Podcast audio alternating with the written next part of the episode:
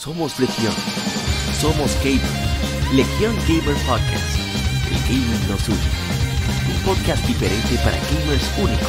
Noticias interesantes. Historia del gaming y mucho más para mantenerte al tanto del actual como del pasado.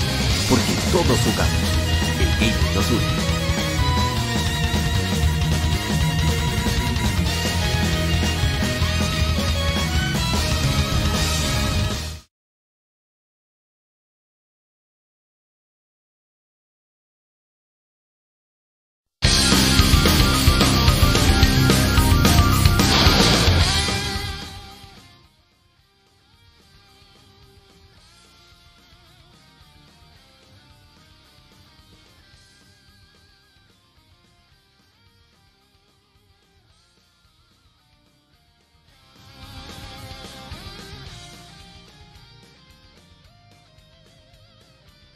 ¿Qué tal, colegas gamers? Feliz año 2023. Hacía ya bastante tiempo que no nos veíamos, y no nos escuchábamos. Así que muchas gracias por la sintonía. Es el episodio número 149 del lado A de Legión Gamer Podcast. De Gaming nos une, soy Yapa, como siempre un privilegio que nos acompañes aquí en este podcast. Vamos a hablar de actualidad, algunos juegos retro y por supuesto lo que hemos estado jugando en la semana, entre otras noticias, etcétera, etcétera, etcétera. Este va a ser un podcast un poquito diferente a lo habitual del lado A Vamos, no vamos a tener tantas, tantas informaciones como usualmente, ni tampoco vamos a, tener tantas que pero sí vamos a hablar mucho de lo que se ha jugado. Creo que es de los pocos podcasts que se llevarían a cabo de esta forma, porque eh, se jugó bastante, debo decir, bastante y variado. Así que recuerden, recuerda suscribirte, compartir el podcast, sea lo que sea escuchas en Spotify, Google Podcast, Apple Podcast, Tuning, en, YouTube, aquí mismo en YouTube, que es donde se graba en vivo. Pues puedes darte la vuelta y siempre estarás bienvenido acá o bienvenida. Así que espero que sea de su agrado. Y vamos a arrancar de inmediato ya con este episodio número 149, dándole durísimo al botón A, no mentira, a lo que sería lo que hemos jugado durante esta semana, que creo que será la porción más larga del podcast. Así que aquí vamos.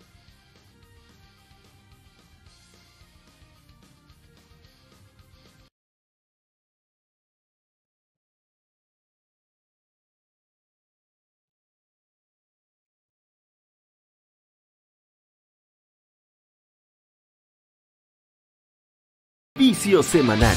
Comentamos los títulos y demos que jugamos recientemente.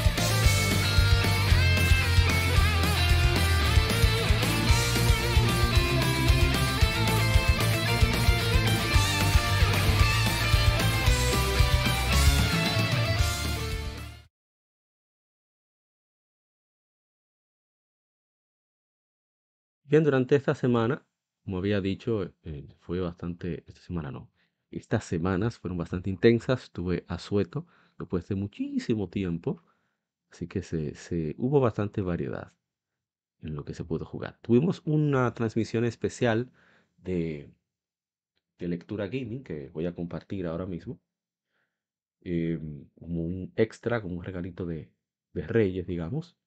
Vamos ahora mismo a compartirlo. Y se trata de la lectura que La segunda parte del stream que teníamos sobre la Hubo lectura. un problema técnico con el stream, no tengo idea de por Aquí qué. vamos. Lo que estábamos leyendo era una un conversación que digo hubo que entre Yoshi huevos, el Yoshi maestro Satoru Iwata en su Yoshi famosa parece sección de... más como de una niña, Ah, pero pero espera, estoy que bloqueando. Perdón, perdón, perdón. Ahora sí. De, se trata de una lectura gaming, una, una conversación que hubo entre el maestro Satoru Iwata y el maestro Shigeru Miyamoto sobre el desarrollo de The Legend of Zelda Ocarina of Time desde la perspectiva de Shigeru Miyamoto. Es muy interesante, hay muchas anécdotas, muchas inspiraciones que considera el maestro Miyamoto que debería de, cómo le gustaría hacer los juegos más a menudo, no centrarse tanto en historia, etcétera, etcétera, etcétera. Así que está en nuestra sección de lectura gaming, está una lista de reproducción, es de los más recientes, está en dos partes, como dijo, un problema técnico que por alguna extraña razón interrumpió el stream, y, pero pudo retomar ese mismo día por suerte. Fue muy, muy enriquecedora esa, esa conversación, porque es una conversación. Bien, uno de los juegos que yo siempre he escuchado mencionar entre muchos retro gamers es este, que sinceramente no lo había escuchado, pero nunca lo había visto o experimentado, lo que sea. Así que voy a ponerlo por acá. Se trata de este jueguito que se llama Crystalis de, de Nintendo. Lo hizo SNK. Yo lo veo como un Zelda más RPG. eh, muy interesante.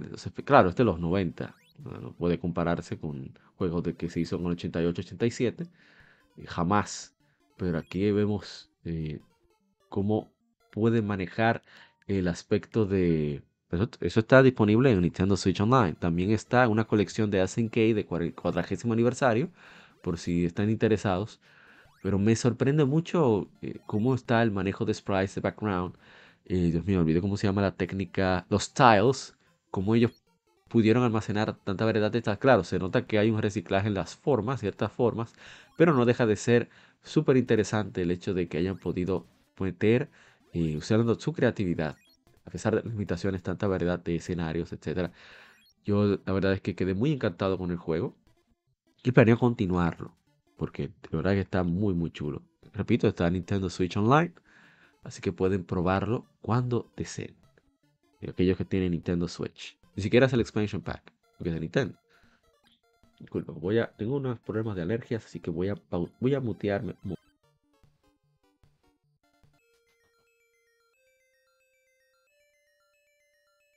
Bien, estoy de vuelta.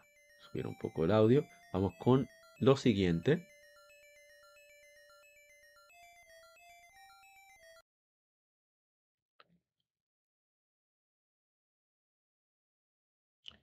Yo retomé Rogue Galaxy porque hacía mucho, tenía como 8 o 9 meses que no lo jugaba. Y de verdad que el juego me encanta. Lo que el juego a veces se pone, eh, ¿cómo decirlo? Tú no tienes la oportunidad de grabar cuando quieras. Y eso es, claro, están muy bien planteados los save points. Pero no deja de ser problemático. Voy a bajarlo un poco más. El hecho de que este juego eh, tenga tanta distancia. Bajar un poquito más. Ahí está perfecto. Entre uno, entre los save points, en algunos casos, sobre todo en la etapa en la que estoy ahora, no están tan cómodos. Se siente muy similar a Star Ocean. Están, bueno, tampoco hay que llegar a ese nivel de exageración. En Star Ocean The Last están a dos horas de distancia, caminando, ¿eh? Una hora por lo menos. Aquí están a media hora. Y, aquí nos relajan. Los enemigos no bromean ni un poquito, dan bastante duros. Y por eso eh, tomé la decisión de no jugarlo tan a menudo. Pero tenía un antojo terrible. Por tanto, de- me decidí a jugarlo. Eh, está poniendo bastante buena la cosa. Quiero explorar algunas de las... Para ver si consigo las espadas que me faltan. Algunas hay que fabricarlas. Y, bueno, en eso estamos. Pero la verdad es que es un juego que a mí me fascina. Uno de mis uno de mis juegos favoritos de PlayStation 2. Uno de mis juegos favoritos de los 128 bits. Bueno, uno de mis juegos favoritos de, de toda la vida. Eh, tengo la fortuna de tenerlo en físico original. Y esta versión de PlayStation 4. Que afortunadamente también eh, estaba a muy buen precio. Estaban a 5 dólares los juegos de PlayStation 2. Ya eso no vuelve, parece. Se va a quedar permanente las ofertas a 7 dólares y, medio. Cuál es una desgracia, porque un juego digital debería siempre de ser lo más barato posible, pero bueno. La gente está hablando con su bolsillo y estamos pagando las consecuencias con lo digital. Otro título que pudimos jugar, que también tenía bastante antojo, tenía muchos meses sin jugarlo, desde Suki Infemérides, de hecho. Bueno, este, tuve que interrumpirlo, tuve que hacer unas cosas. Esta es World of Final Fantasy. A mí me encanta este juego, a pesar de que no es gran cosa, porque tiene un humor tonto. A mí me gustan los juegos así. Es visualmente muy agradable. Y los Muggles están bellísimos. Y muchos de los, de los enemigos, de los monstruos y, de los summons se ven, se ven bastante bonitos. Y, y el gameplay del juego es súper clásico. Es un Final Fantasy totalmente clásico. Y a mí no deja de agradarme eso. Por eso la, mi insistencia en, seguir disfrutándolo. Y, y bueno, espero que, como dije, eh, si lo ven por ahí a buen precio, que le den la oportunidad. Afortunadamente el juego eh, está eh, tanto en Switch como en Xbox, aparte de PlayStation, salió originalmente en PlayStation 4 y en PlayStation Vita. Yo compré primero la versión de PlayStation Vita, luego la de PlayStation 4. La vi a un precio muy, muy cómodo. Y, y qué decir. Es realmente un, juego muy divertido eh, que te lleva a un, ¿cómo se dice? Como tiene ese, ese toque de nostalgia, hay mucho, yo siento que hay mucho cariño involucrado en la creación de este juego.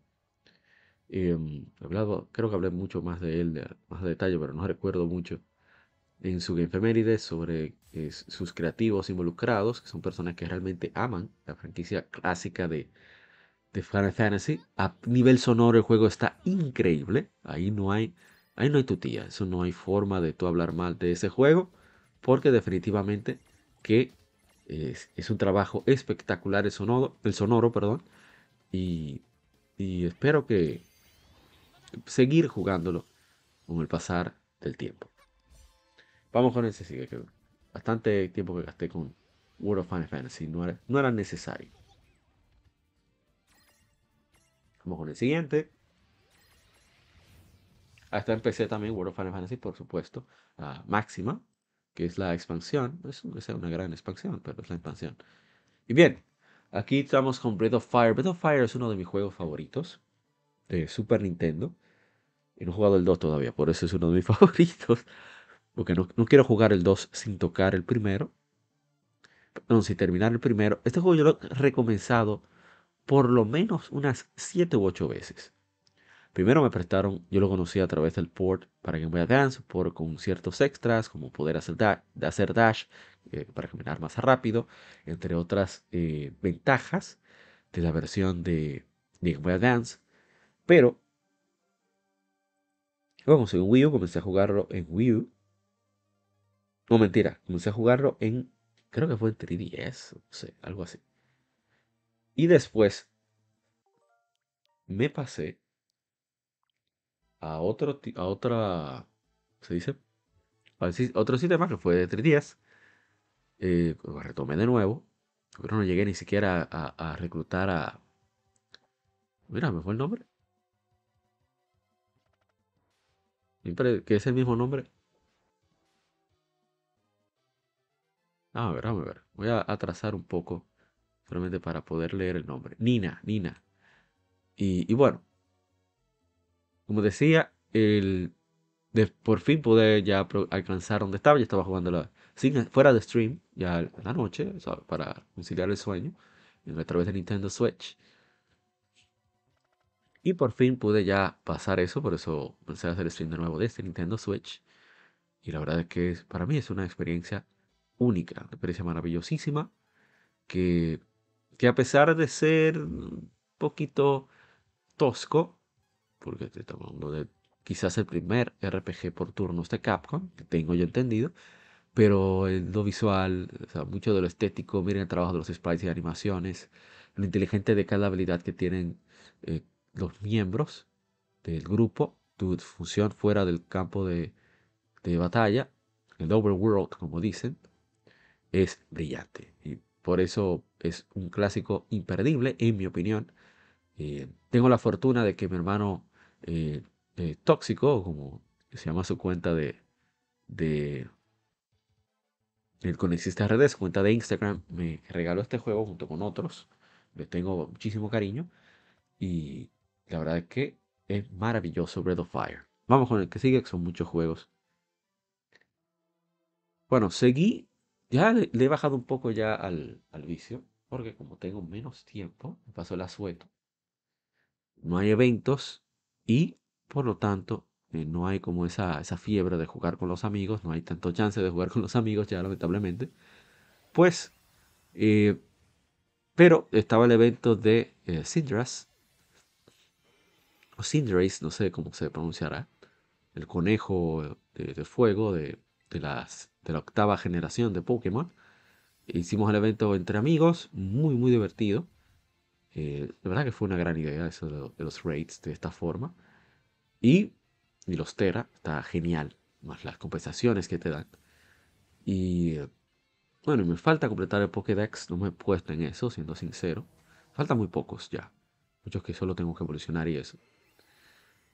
Pero me di cuenta, ya que recientemente adquirí otro juego, que aquel juego se ve muy, muy bien porque tiene bien delimitado cuántas cosas pueden renderizarse, pueden mostrarse en pantalla a la vez. Mientras que en Pokémon tratan de que, como tú quieren que tengas una idea de qué hay a la distancia, eh, lamentablemente eso hace que se pierda la, la vistosidad. Porque aunque puedas ver las cosas a distancia y a nivel de, eh, en cuanto a lo jugable, no está mal la idea, al momento de ejecutarse creo que se debe sopesar cómo queda mejor. Yo hubiera preferido algo que, que centrara más, por ejemplo, que no hubiera tanto NPCs rodando por ahí, que mejor uno pudiera entrar a las casas. Quizá hubiera quedado mejor, hubiera sido más interactivo, que ni siquiera puedes interactuar con muchos de los NPC. Tienen mensajes ya a lo automático cuando te vas acercando. Y eso, eso realmente sí, sí me siento que le, claro, para lo que yo espero de un RPG, eh, perdió mucha gracia. Pero es un juego todavía eh, medio disfrutable. Así que no hay que... Bueno, aparte de que solo me opinión. Pero no voy a gastar más tiempo con Pokémon Scarlet. Ya he dicho bastante en, ah, en anteriores podcasts. Así que vamos a lo que sigue. Ya por fin pude terminar este juego. Que la verdad es que lo tomé como parte de las efemérides. Me quedé con la espinita, como dicen los hermanos mexicanos. Y la verdad es que fue súper, súper agradable. Hablamos de el Rise. Oh, pero este no es. Es este. Oh, pero sí, puse el enlace que no es. Bueno, también jugamos Mario Kart 8. Así que tampoco es que eh, se haya perdido. jugamos Mario Kart 8 entre amigos, bastante. Eh, se, se, habló mucha pluma de burro, como decimos en mi país. Hablamos eh, muchos insultos, hasta infantes estuvimos, claro, insultos sanos, no sé, esos insultos que son para las palabras, pero sí hubo de mucho tira y jala, a mí me encanta eso. Juego muy divertido, en Mario Kart. Por fin conseguí el auto que más me gusta de Mario Kart 8, que es este, el Blue Falcon, de Captain Falcon de F-Zero. Eh, siempre haciendo maldades, siempre insultándonos. Quería, me gustaría grabar lo que nos decimos, ya, ya estamos aprendiendo a dejar de decirnos cosas tan personales eh, a, lo, que estamos jugando. Pero estos desgraciados, si lo voy a decir aquí en el podcast, no quieren jugar fuera de, conversaciones vía WhatsApp, lo cual me incomoda mucho porque no me gusta cómo funciona WhatsApp en la PC, sí, sí, soy mañoso. Eh, tenemos Discord, pero estos desgraciados no están en eso. Por eso he tenido que grabar los gameplay sin las conversaciones, que, son bastante chéveres, la verdad. Pero bueno, lo que hay. Déjenme buscar rápidamente lo de Rise of the Tomb Raider, porque ese era lo que quería conversar. Pero no sé qué pasó ahí. Vamos a ver listas de producción. Y buscamos, tenemos varias. Buenos, eh, algunos, algunos son para los podcasts, los tenemos ahí preparados. Vamos a buscar aquí Oh, ¿dónde está? estoy completamente perdido. Todas las listas de producción. De producción creadas. A ver, a ver. Aquí está. Vamos allá. Rise of the Tomb Raider. Es un juego que me pareció maravilloso, muy divertido, muy... Uh, ¿Cómo se dice? Muy dinámico es cierto que el guion a mí no me... O sea, estuvo bien, pero no me movió mucho que digamos. Eh, no porque estuviera mal, sino porque yo soy así. El mañoso soy yo, ¿eh? No olviden eso. El mañoso siempre soy yo. No me movió mucho en cuanto al conectar con el personaje o lo que sucedía. En algunos momentos sí. Por ejemplo, estos momentos me encantan. Porque el gameplay del juego está genial. Y, y el diseño de niveles, entre otras cosas, parece fantástico. Y, qué decir. Muy buen juego. Yo sé que llegué tarde. Como yo siempre llego tarde a la fiesta. Pero creo que un juego de este calibre nunca, nunca eh, se va a sentir. Bueno, quizás dentro de 5 o 6 años diga algo diferente. Pero por el momento creo que es un juego que nunca se va a sentir desfasado, fuera de, de, de la modernidad, visualmente muy bien hecho. Y la verdad es que estoy encantado con el juego. Voy a ver si puedo jugar las expansiones. Yo soy muy vago para buscar todo. quizás me anime, quizás no, pero como tengo tantos juegos pendientes y tengo, tengo otro vicio en la actualidad, vamos a hablar de eso dentro de poco, pues solté Rise of the Tomb Raider por el momento. Vamos entonces al siguiente. A ver, a ver, tengo que buscarlo, no, lo- no lo he tomado. A ver. Ah, aquí está uno que... Que el stream no me salió bien, el que hice anterior a este. Yo estaba muy molesto, la solución no era la adecuada. No sé qué error hubo de comunicación entre el gato y mi computadora. Pero bueno, aquí vamos. Se trata de The of Heroes Trails from Zero, uno de mis juegos favoritos de 2023. Bueno, decir el favorito de todos, pero no, no vamos a llegar tan lejos. Eh, un juego maravilloso. En ese momento se había conectado Dark Devil. Las interacciones que hay en el juego, todos los detalles. Por ejemplo, este juego originalmente es de PSP. Ellos simplemente le aumentaron la resolución y, y lo localizaron. Para nosotros en Occidente llegó ahora, en Japón salió hace como tres años o más. Pero hay mucha, mucha intención en cada cosa que se ve en el juego. Eh, el esquema político es la, la, ¿cómo se dice? El motivo personal de cada uno de involucrarse en, el trabajo en que están, en la policía del estado de Crossville, que es un estado en el cual es uno de los estados más ricos de Semuria, pero no el más poderoso.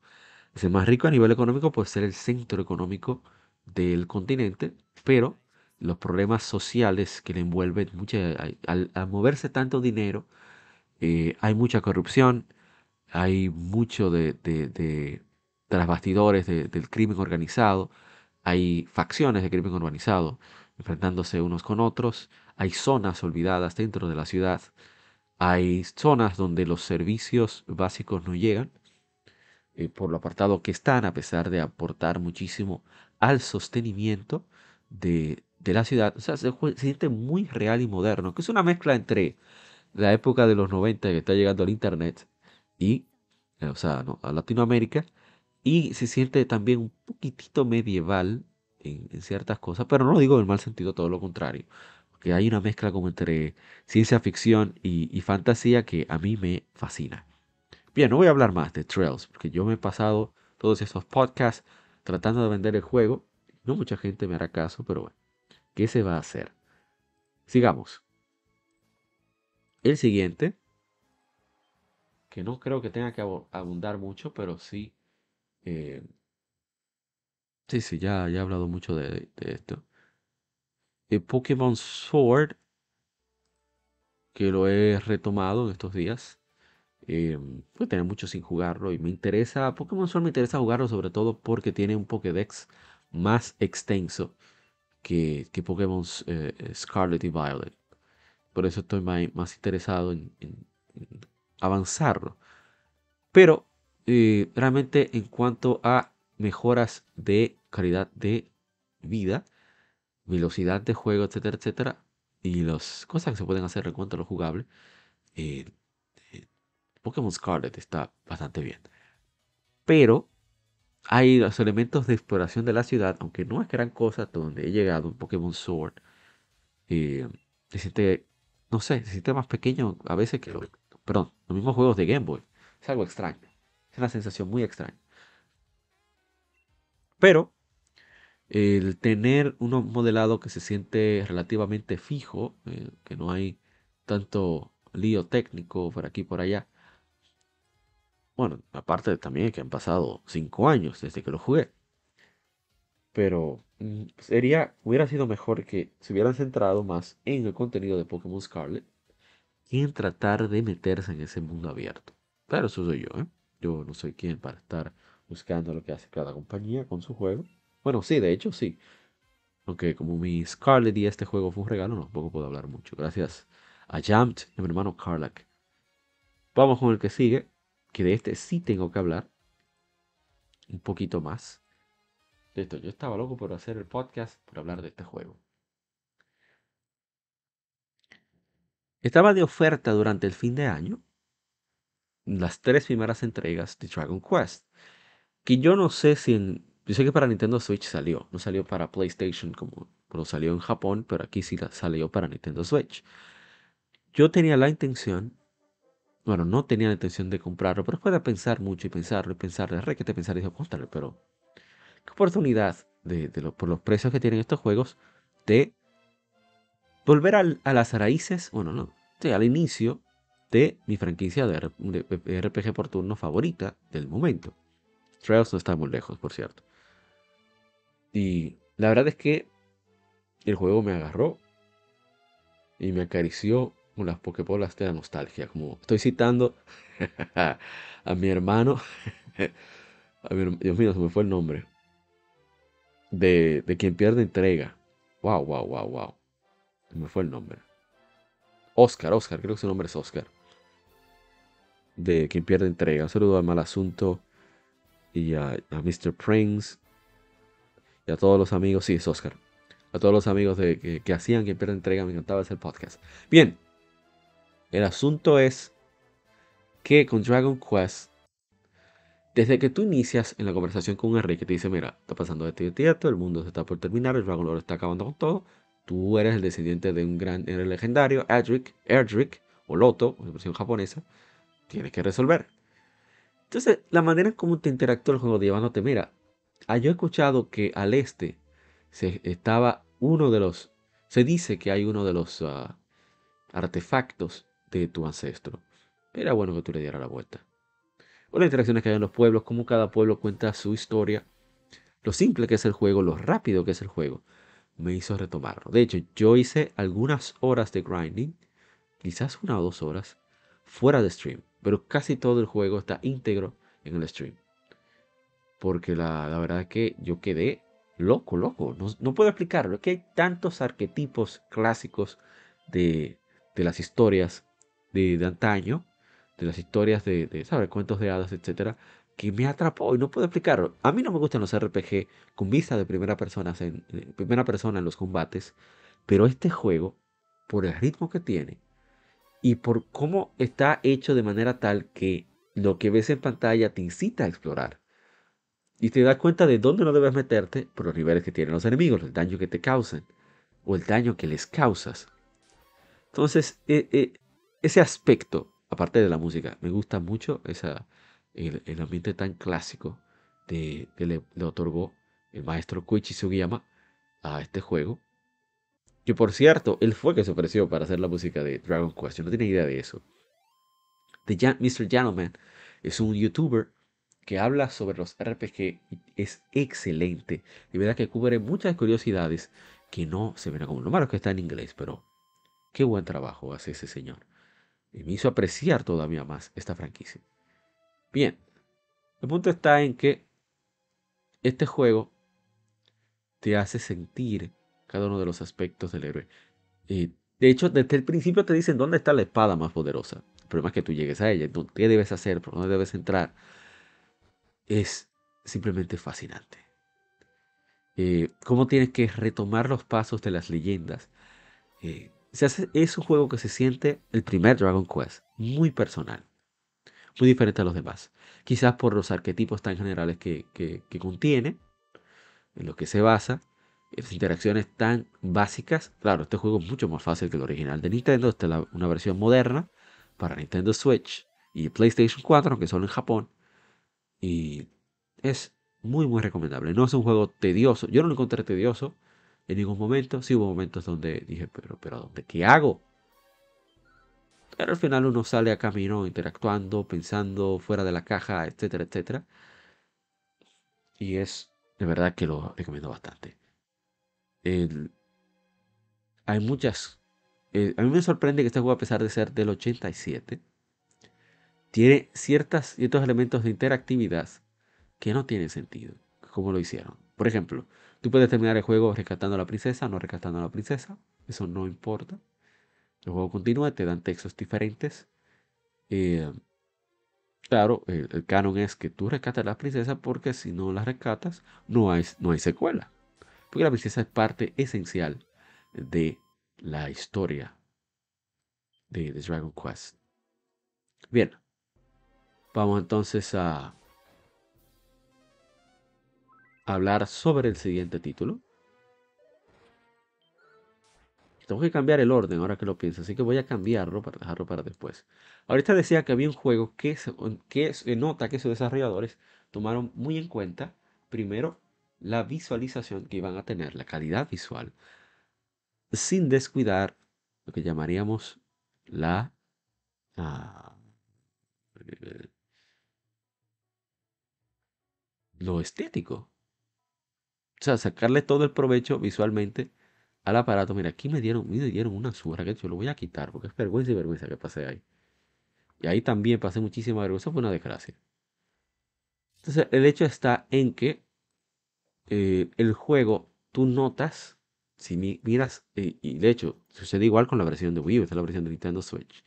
Tú puedes notar cómo ellos se preocuparon por que el, el- la- el diseño de los elementos tuviera congruencia tanto cuando estaba completamente renderizado como cuando no. Digamos que como hizo, hicieron la gente de Insomniac Games con Spyro, tú tenías dos tipos de renderizado. Ellos lo que hicieron fue que se aseguraron de que lo que visualizara a cierta distancia, estoy hablando muy poco, cómo se ve la tierra, la textura de, de- de la tierra o cualquier otra cosa con eh, respecto a, eh, a unos cuantos pasos del Link, a cómo se ve cuando Link está cerca, haya diferenciación, pero que visualmente no te afecta. Igualmente con la cantidad de personajes que suceden a la vez. No hay nunca muchos personajes a la vez en Legend of Zelda, eh, Breath of the Wild. En ningún momento ves muchos personajes. So- fueron muy inteligentes en ese aspecto. Incluso tú puedes, estaba yo en la, en la aldea Cacarico y yo veía cómo quizás a unos 20 metros ya desvanecían los personajes. Bueno, quizás un poquito más, pero no era tanto. O sea, lo que tú ves a escala, miren, miren cómo se ve borrosa la distancia donde están eh, eh, los, vamos a decir, la cueva de, de los mo- Moglins, o como sea que se llamen, que no recuerdo el nombre. Eso es saber utilizar los recursos del sistema, porque tú estás muy limitado como para tú tomar en cuenta eh, ese, ah, sí, tengo que asegurarme de que todo se renderice a la perfección. Si el aparato no da, el aparato no da. No puedes hacer nada al respecto, más que eh, ajo y agua, como decimos aquí en mi país.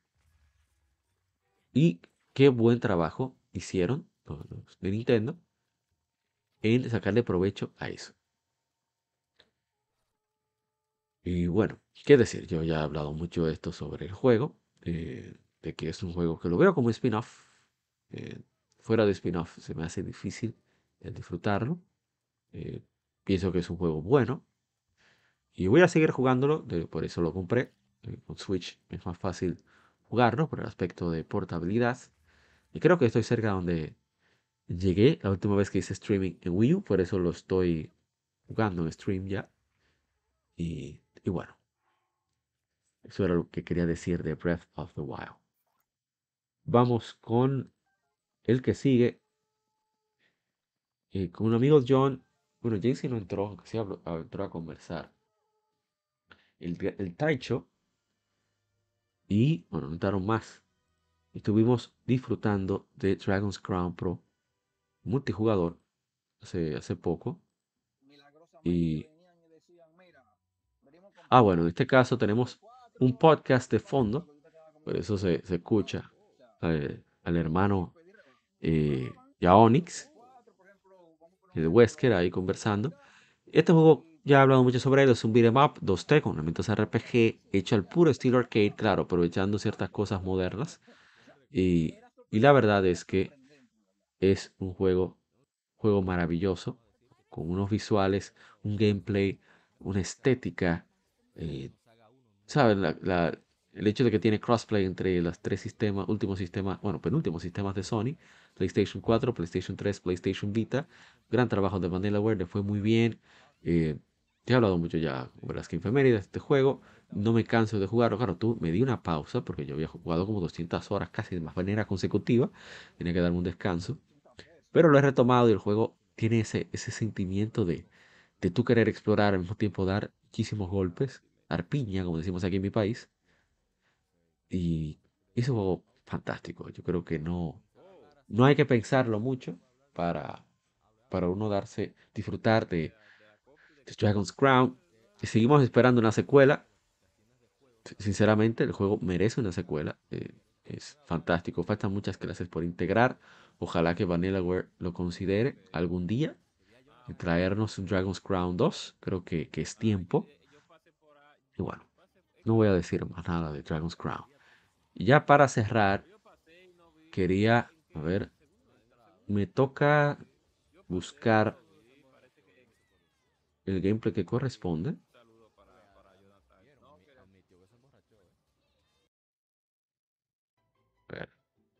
Que, que es cierto, estoy fascinado con la música del maestro Goichi Sugiyama.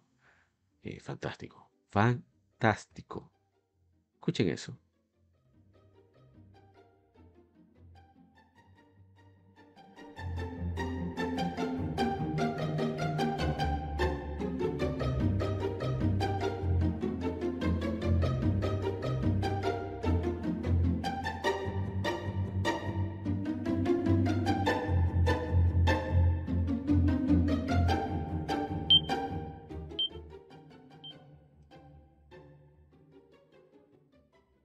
Y bien, em, yo terminé Dragon Quest en la mañana. Eso era un lunes que tenía, que tuve libre, afortunadamente. Y ya en la tarde yo estaba jugando. Esta es la segunda parte. Dragon Quest 2. Luminaries of a Legendary Line. Luminarios de la línea legendaria.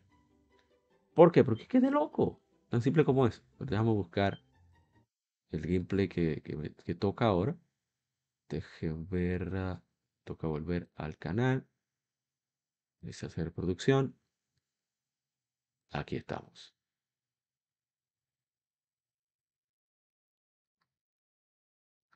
Ay, que no lo he puesto. No lo he puesto. Mala mía. No lo he puesto. Aquí está. Antes de... Es que yo, yo tengo un vicio terrible. O sea, antes de comenzar el podcast, eh, bueno, ya tenía todo preparado y decidí, bueno, déjame yo darle un poquito Dragon Quest 2. Y bien, en este juego se hicieron varias innovaciones con respecto al primero. El primero solo grababas en un solo lugar. Aunque la versión moderna te permite hacer lo que ellos llaman un quick save. eh, que no está muy limitado, que digamos, así que puede usarse como si fuera el, el archivo principal, un método de grabación principal. Aquí juegas un siglo después del primer juego, de hecho muchos de los pueblos todavía existen, y son los descendientes del protagonista del primer juego.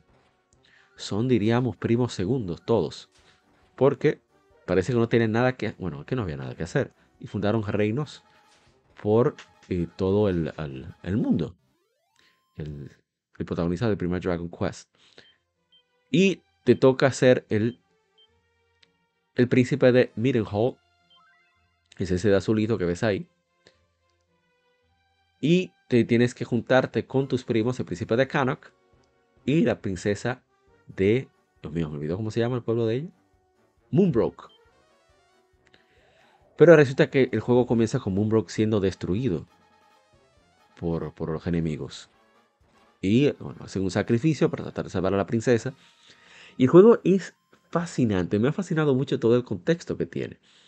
Porque, como dije, una de las innovaciones es que ahora tienes un party, ahora puedes grabar en diferentes lugares. Cada pueblo tiene una especie de, de sabio que te permite grabar. Eh, ¿Qué otra cosa acabo de destacar? Bueno, eso, que, tiene las clases medio definidas. El, protagonista no utiliza magia, es el único protagonista de Dragon Quest que no aprende ningún hechizo. Él, heredó toda la fortaleza física de su ancestro. El príncipe de Cannock, ese baboso, es una, es una, una mezcla como entre eh, mago y guerrero. Pero la princesa Elaine de Moonbrook sí utiliza más magia. Entonces, ¿qué es lo que me fascina? ¿Cómo tú consigues a los miembros del equipo? Aquí no es que la historia te lleva a que simplemente tú agarras, llegas a un sitio, hablas con un personaje y ya se te une. No. El príncipe de Cannock, como está, sucedió lo que sucedió en Moonbrook, pasó lo que sucedió, pasó lo que pasó en Moonbrook, como decimos, buen dominicano, pues decide también embarcarse para, para ayudar a combatir el mal. Lo divertido del juego es que cuando tú vas, te dicen, no, mira, él está en el pozo de sabiduría entrenándose para, para, para este, esta aventura de héroe, salvar el mundo.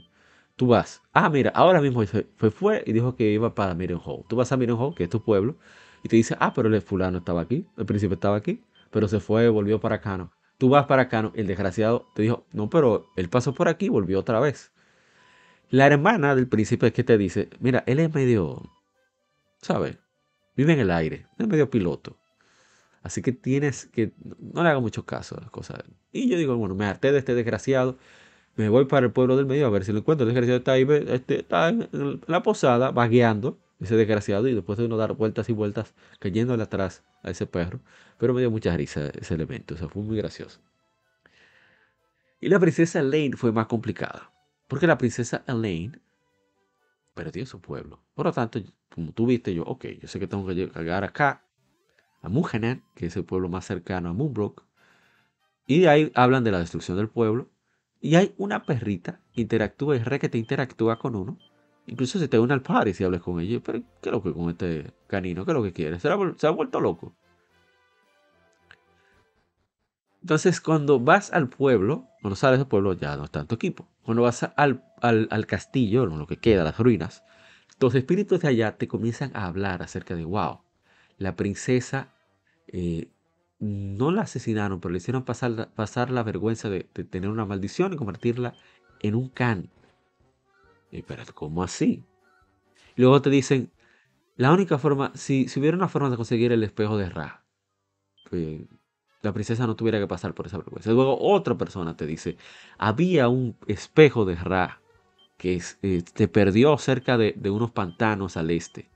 Lástima que no estoy con vida para poder comunicar esto a alguien o poder buscar. Entonces, pero déjame buscar el espejo. Ok, llego al pueblo, me encuentro el espejo, vuelvo al pueblo. El pueblo mm, interactúo con el, el can, pero el can vuelve y se me une al par ok, ¿qué tengo que hacer entonces? Ok, salgo, entro de nuevo.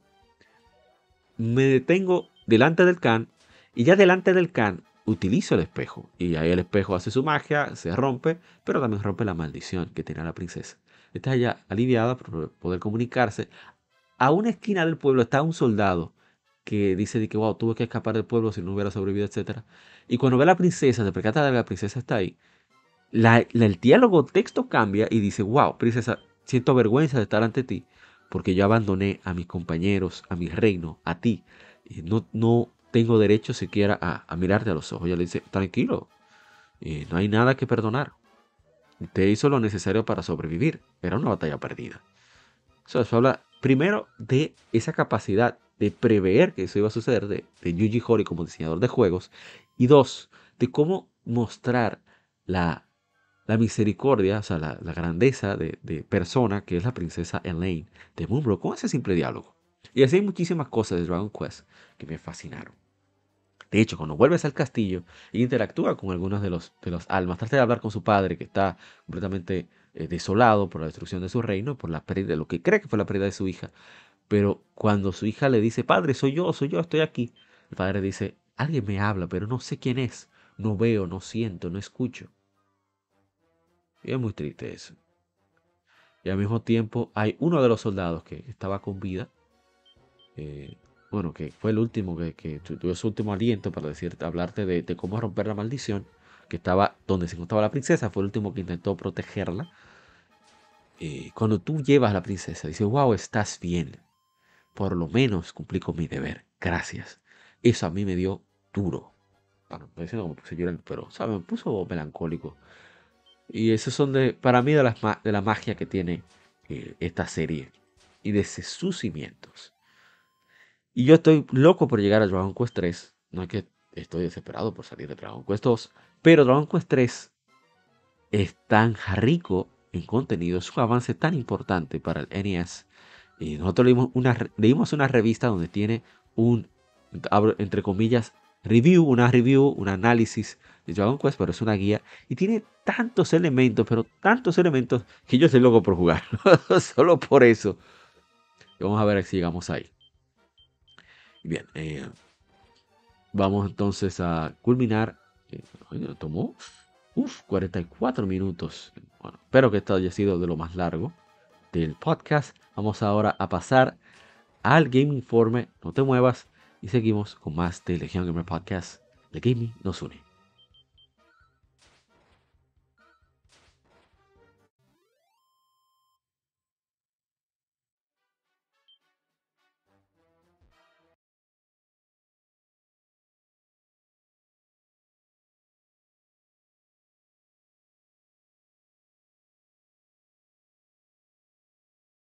Game Informe.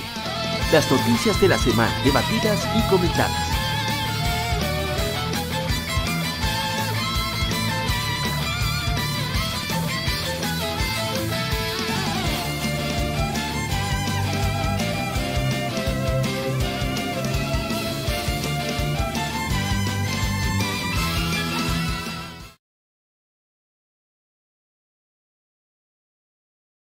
Y bien, colegas, vamos a, bueno, querido colega, vamos a continuar con las noticias.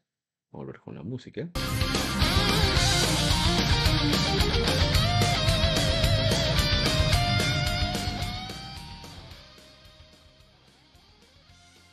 Ahí está, perfecto. Bien, vamos entonces con la música. Lo primero que tenemos es... Hay mucha información, debo decir.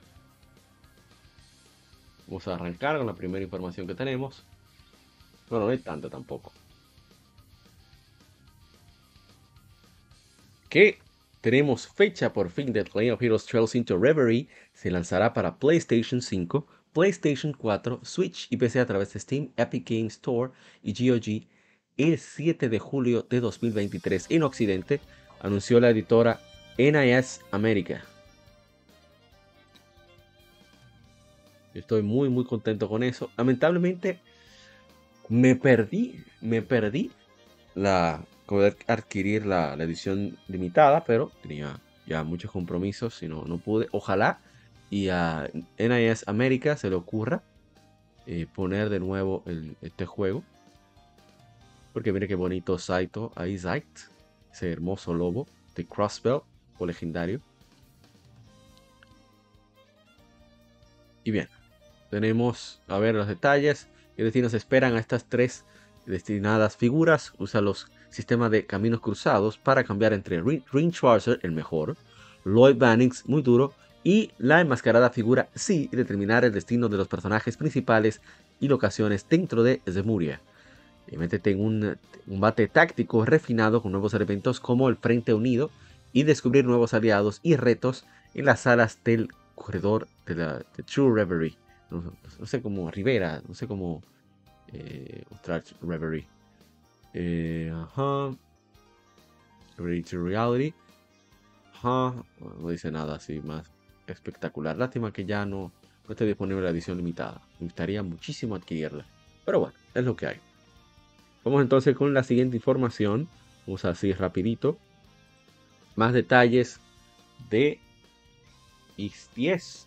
Estas informaciones son de gematsu.com, mi página favorita de información de videojuegos.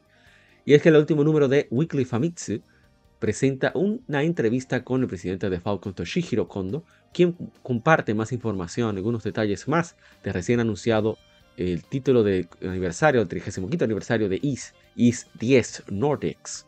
Bien, Nordics es un término que quiere decir personas, gente del norte, personas del norte. El, periodo de- del tiempo va después de los eventos de IS 1 y 2. Adol tiene 17 años de edad está en su camino hacia el Z, eh, que como se, eh, cual es citado del manual del prefacio de IS 1. Dr. Flair Roll viaja contigo, la doctora. Es una historia de chicos y chicas, ya que esa es la primera vez que estamos lanzando Nintendo Switch. Personaje, personajes principales son más jóvenes. Y eso fue parte de considerar la base de usuario. Esta eso me molestó bastante. Porque me gustaba mucho el Adol adulto. Yo quería ver más de ese Adol. No me interesa. Ya creo que todo lo que se tiene que mostrar de Adol joven ya mostró, pero bueno. Solo hay dos personajes jugables, Adol y la chica del hacha. Y dicho esto, la acción es tensa y hay toda clase de cosas que puedes hacer. Hay pueblos, pero tu base siempre será tu nave, o sea, tu barco. El modo solo ofrece la- las batallas de alta velocidad usuales de la serie IS. Modo de combinación le deja eh, realizar ataques más poderosos, pero la velocidad de la batalla es más lenta, así que puedes pelear más cuidadosamente. La velocidad solo cambia del lado de Harold. Puedes cambiar eh, a modo de combinación al presionar, dejar presionado cierto botón y cambia de vuelta a modo solo cuando dicho botón es liberado. La defensa lleva mayor peso, eh, desguardarse, cubrirse, eh, carga tu barra de venganza, lo cual puede incrementar tu poder de ataque. Hemos tomado mm, cuidado considerable de ajustar el nivel de dificultad para que mayor cantidad de usuarios pueda disfrutar el juego. Esto no me está gustando, ¿eh? Esto no me está gustando en absoluto. Porque ya, si ya tenías los diferentes modos de dificultad, fácil, normal, hard, very hard, nightmare o como sea, ¿para qué tienes que alterar eso? Más fácil, pero, pero mínimo va a ser que solamente le das al X avanza. Bueno, continúo. Hay acciones especiales llamadas Mana Actions. Hay más libertad cuando se realizan acciones en medio del aire. Cerca del 20% del juego es navegar en tu barco. Hay mapas dedicados a eh, batallas navales que ocurren cuando, cuando, te encuentras con tus enemigos, con los enemigos. Incluso hay un crecimiento, un elemento de crecimiento, de desarrollo de personaje con el barco. Eh, lanzaremos nuevas imágenes, nuevos videos en la primavera, en año nuevo o en la primavera. Esperamos que la fecha de lanzamiento se anuncie, eh, para el mismo tiempo como es usual. Estamos muy... Eh, ¿Cuál es la palabra? Tenemos eh, noción del reto que estamos llevando nuestro el nuevo campo que es Switch. La producción está actualmente llevándose a cabo con la intención de hacer que tanto los nuevos en la serie y los fans lo disfruten por igual. Eso también me, asusta un poco. Pero bueno, X Nordics lanzará para PlayStation 5, PlayStation 4 y Switch en 2023 en Japón. Ojalá que puedan asociarse con Sega, que hacer este juego más pronto, pero bueno, lo que hay. No me gustaron algunos de los detalles. Eh, eso de hacer a Dol más joven por el público, eso siempre me va a picar. Pero bueno, ¿qué se va a hacer? Entiendo que hay que llegar a más público, sí o sí. Bien, eh, Cream Grimoire Once More se lanzará para PlayStation 5, PlayStation 4, Nintendo Switch el 4 de abril de 2023 en América, el 7 de abril en Europa. Anunciaron la, la editora NIS América y la desarrolladora Vanillaware. Tendrá voces en inglés y japonés y texto en inglés. Desarrolladores en Vanillaware, el juego de estrategia clásico de PlayStation 2 Cream Grimoire está siendo remasterizado con nuevos elementos para explorar. Únete a la, aspirante a maga, Lilith Plan, en su viaje dentro de la torre Silver Star, una renombrada academia para magos. No todo esto que parece dentro de los muros de la torre, misterios, monstruos y amenazas rondan por ahí. Así que busca el poder de la, usa el poder de la magia para deshacer los secretos escondidos dentro de la torre y descubrir la verdad de la torre Silver Star una vez más. Tengo la versión de PlayStation 2 de este juego para PlayStation 3. Así que va a ser muy interesante eh, esta versión. Creo que lo compraré, pero no creo que me aventure con una edición limitada. No soy muy fanático de los juegos de estrategia en tiempo real. Pero sí voy a, voy a darle un chancecito, sin duda, desde que lo vea en oferta. Bien. Vamos con la siguiente información.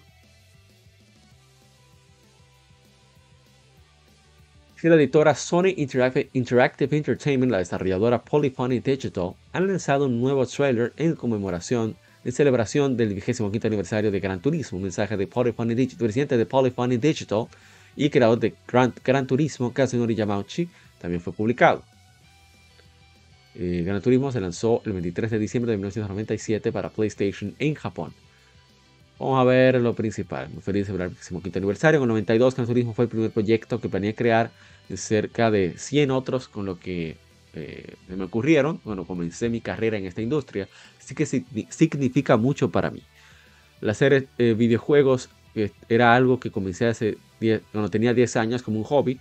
Nunca pensé hacerlo una carrera. Comencé un club de producción de películas cuando tenía 14 años, así que he estado produciendo películas, así que me uní a Sony con la esperanza de crear productos de imagen. Pero el departamento que me, que me asignaron no era lo que esperaba. Era un departamento donde la consola PlayStation estaba a punto de iniciar y fue un lugar donde el creador de PlayStation, Ken Kutaragi, estaba trabajando muy duro para traer el concepto de PlayStation a la vida. Ese lugar no era lo que esperaba, pero viéndolo desde en retrospectiva, podrías decir de que tuve mucha suerte. Estaba fascinado por los gráficos en, tiempo, en 3D en tiempo real que muchos habían estado esperando y creando y, y creé y presenté planes para toda clase de videojuegos, no solo limitado a juegos de carreras, pero RPGs, juegos de aventura, acción, juegos de puzzles y más. Me hubiera gustado un RPG de este señor, porque Gran Turismo prácticamente un RPG. Como resultado, Gran Turismo tomó, tomó un formato de fantasía de carreras en el Motor 2 Grand Prix, convirtiéndose en el primer, uno de los primeros títulos first party para PlayStation, pero sin plan para algo más que un juego de carreras había, eh, se había aprobado, era una buena oportunidad de que estuviera haciendo un título otro aparte de Gran Turismo. Ah, pero si un plan para algo que no sea un carro de carreras hubiera sido aprobado, hubiera hecho Gran Turismo. Después el proyecto de Gran Turismo inició de reunir un equipo de dos artistas a tiempo parcial y tres ingenieros. Desde ahí el número de compañeros que continuaron incrementando en números por un cuarto de siglo y ah, se ha vuelto Polyphony Digital hoy, una compañía de más de 200 empleados, 200 miembros en el staff. No creo que muchas franquicias de videojuegos en el mundo hayan continuado por 25 años con el mismo título y el mismo equipo. Los miembros fundadores de la compañía todavía están trabajando en, en el frente y estoy muy agradecido y orgulloso de todos los 200 miembros de nuestro staff, que son un equipo que tiene la misma motivación y amor de la compañía que inició, con la que inicié en el inicio. La compañía, cuando la compañía inició en el inicio. En los últimos 25 años, las ventas totales de la serie han gastado 90 millones de copias hasta el 16 de noviembre de 2022. Este resultado es algo que no podía lograr por nosotros, no podríamos lograr por nosotros mismos. Detrás de, 90, de esa figura de 90 millones están todas las personas del medio que transmitieron el, la, cariño o la, ¿cuál es la palabra? Bueno, sí, la noción de Gran Turismo a sus lectores. Había gente de PlayStation que vendía Gran Turismo para, por nosotros en todo el mundo con pasión y hay una increíble cantidad de apoyo de los distribuidores que interactuaran con nuestros usuarios. Mis más agradecidos, eh, les agradezco desde el corazón a todos ellos por su apoyo. Sobre todo no puedo dejar de agradecer a los usuarios de Gran Turismo y la gente de la comunidad de Gran Turismo que han jugado nuestros nuevos títulos que a veces podría decirse que han sido muy experimentales. Estamos aquí hoy por toda la gente que nos apoyó. Creo que la serie de Gran Turismo ha perseguido belleza, la belleza de los autos, la belleza del escenario, la belleza de la luz, la belleza de conducir, la belleza de los sonidos, la música y la belleza de los gráficos. Esa persecución de belleza es la motivación para crear Gran Turismo. Tenemos una, determinación, una nueva determinación para continuar nuestro progreso hacia el futuro con un fuerte sentido de propósito. Apreciamos todo su apoyo por los últimos 25 años. Gracias. Kazunori Yamauchi. Gran Turismo 7, que está para PlayStation 5 y PlayStation 4. Vamos a ver un poco. Mira, la música de Gran Turismo me emociona bastante, debo decir. Ahí tenemos Gran Turismo. Recuerdo eso de lavar los vehículos, que se veían más brillantes. Veía más brillantes los vehículos cuando los lavabas. Genial. Voy a bajar la música de...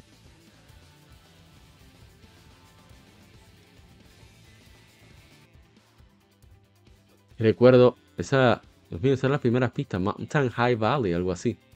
Luego Gran Turismo 2 que vino con a revolucionar con todavía más personalización, mejores visuales, más vehículos que el demonio. Eh, fue una cosa impresionante. La integración de rally me dejó loco y pico. Eso fue una cosa increíble. Luego en PlayStation 2 llega Gran Turismo 3, que ahí ya se pasaron de borda. Eso se veía impresionante.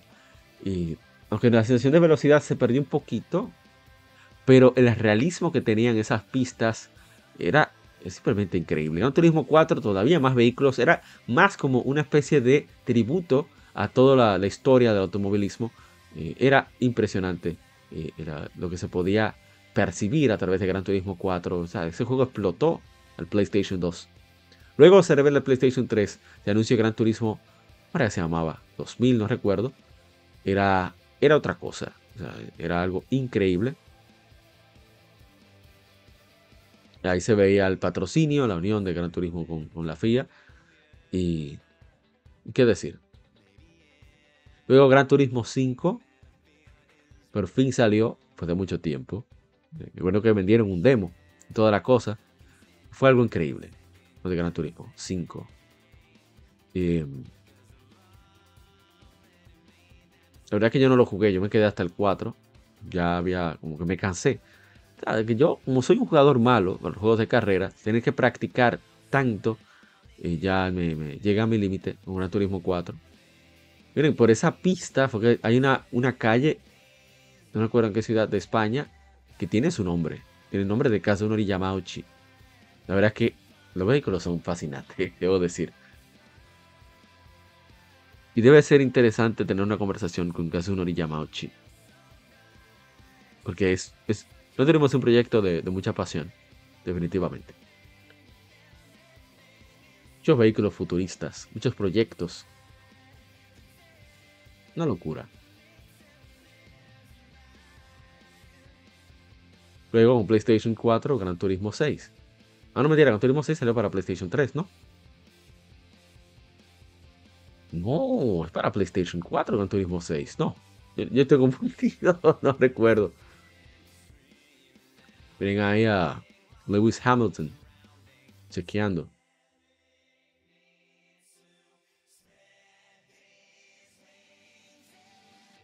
Que está muy metida Sony en. ah, mira, ahí está. Ese sí es Gran Turismo 7. Que yo Ah, no, fue Gran Turismo Sports que salió antes de Gran Turismo 7.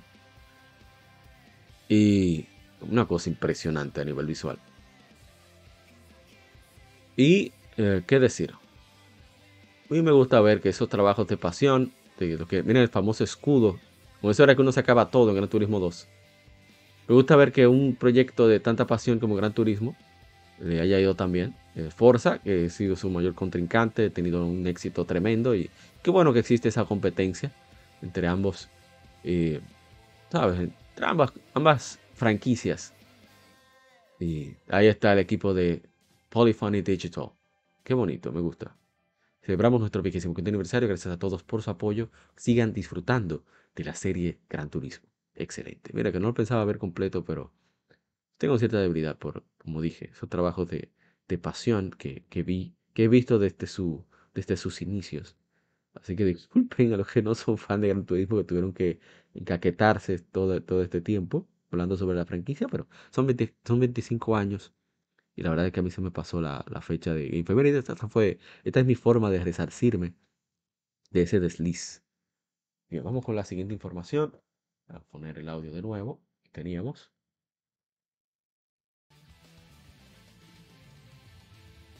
A ver cómo va todo acá. A ver, todo bien.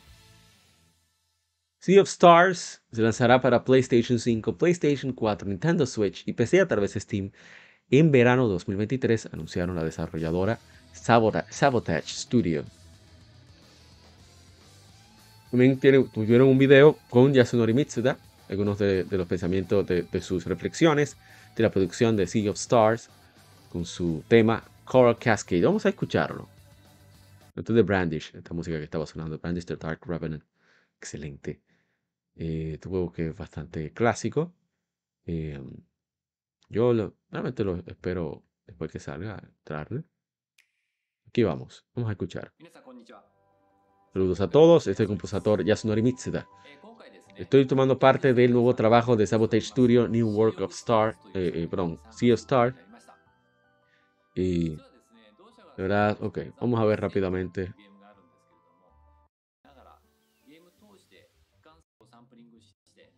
Estoy poniendo sampling de audio. Ahí está el tema. Anda. Bueno, ahí está motivando a la gente a que le tenga confianza a este proyecto. Me parece muy bien. Estoy buscando su cuarto. Yo apoyo eso. Bien, vamos entonces con la siguiente información. A ver, a ver, a ver. Estoy cerrando este Game Informe. Como dije, no iba a ser muy largo. Ups. Ah, bueno, este es el fondo de mi pantalla para aquellos que están en YouTube. No iba a ser nada más y nada menos. ¿Qué otra cosa iba a ser? ¿No? Aquí vamos. Editora Koei Tecmo la desarrolladora Omega Force y Ko Shimizuwa, en cooperación con Type Moon y Aniplex, han anunciado un RPG de acción Fate Samurai Remnant para PlayStation 5, PlayStation 4, Nintendo Switch y PC. Se lanzará en 2023 en todo el mundo. Tenemos el trailer. Me parece bien que esté en Omega Force metiéndose más RPG. Vamos a ver, vamos a ver. Quiero ver. Véndanme el juego.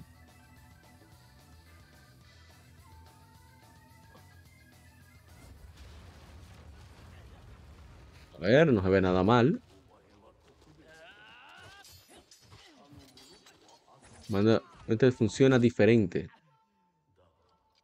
Pero al final, eres, fuiste demasiado amable. Lámetelo, lámetelo.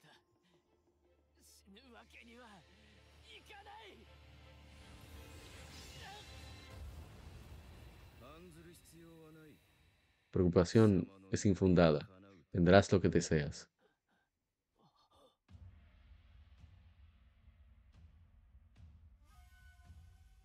Me gusta lo suave que se ven los visuales. Pero eso es consecuencia también de que salga en Switch.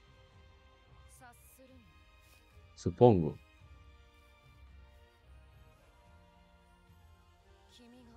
Tú fuiste quien me invocó. Santo Grial. Ritual de la luna. Sagrado, lo vi. Fate Samurai Remnant. ¿Decir algo más? Oh, sí, hay algo más.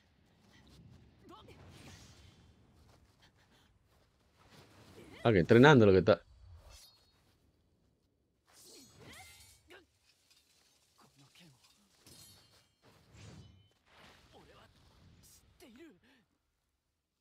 Me gusta, me gusta lo que estoy viendo, ¿eh? Tengo idea de qué se trata esto, pero qué bien.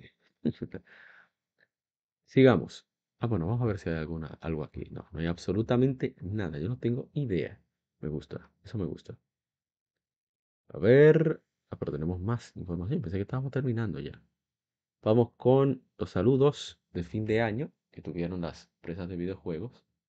Aquellos que estén en YouTube, escuchando desde YouTube, van a poder verlo, aunque está en gematsu.com. Ahí pueden ver todos esos saludos. Me gusta verlo, que a veces ponen arte relacionado con, con los juegos que, que están, de los cuales son responsables muchos de esos desarrolladores. Y eso siempre cae bien. Por ejemplo, aquí tenemos en 2023 muchas partes del mundo, en varias partes del mundo, desarrolladoras, editoras y creadores han comenzado a compartir sus tarjetas de presentación de fin de año, de año nuevo. Entonces aquí tenemos algunas. 110 Industries. Tenemos Bandred, ¿qué es eso? Wanted Dead. Activision Blizzard. Toys for Bob. Big Moods. Muy chévere. All Possible Futures. Tiene un dibujo ahí interesante. Albion. No sé qué estudia es ese, pero parece muy bien. Aniplex. Fate Grand Order. Uso un video de YouTube. Aqua Plus. Ahí tienen un- unos RPG. Bueno, no, eso son novelas visuales. Acquire, Acquire tiene algunas cosas interesantes. Akiba Strip, una ilustración ahí especial de Akiba Strip. Active Gaming Media, no conocía esa compañía. Muy bien. Playism, Arc System Works, América. Un feliz año nuevo con Viking. ¿Ese es Viking que está ahí? No, ese no es Viking. Es de Guild Gear. ¿De qué es esto? No tengo idea, pero se ve bastante bien. En Japón, diferente. Ahora tenemos Ares. Un saludo. Aria- Astral Shift. Atlus. Akemashi omedetou gozaimasu. Ahora, el año 2023. Feliz año nuevo. Más de Atlus. uh, go- No, entiendo eso. Soy malo con lo que. No sé nada de kanji. El año de conejo. Ah, mira, el mensaje en 2023, comenzando con el inicio de Persona 3 Portable, Persona 4 Golden Remaster, estamos también preparando varios títulos sin anunciar, así que espérenlos. Ah, aquí tenemos a Bandai Namco Entertainment. Ah, pero tiene de varios. También Hat- eh, Harada. Eh, eh, paz, buena salud y felicidad. Kinji Anabuki, también es ese Scarlet Nexus, que va a ser lo fructífero y que espera vernos en 2023. Pac-Man, esto es Sword Art Online, maneja Bandai Namco aparentemente. The Tales of, eso me gustó. El que más yo me de todos además, que Tales of Jiristo Todoso よろよろしくお願いします。A que esperen más de Tales. Eso no sé qué significa.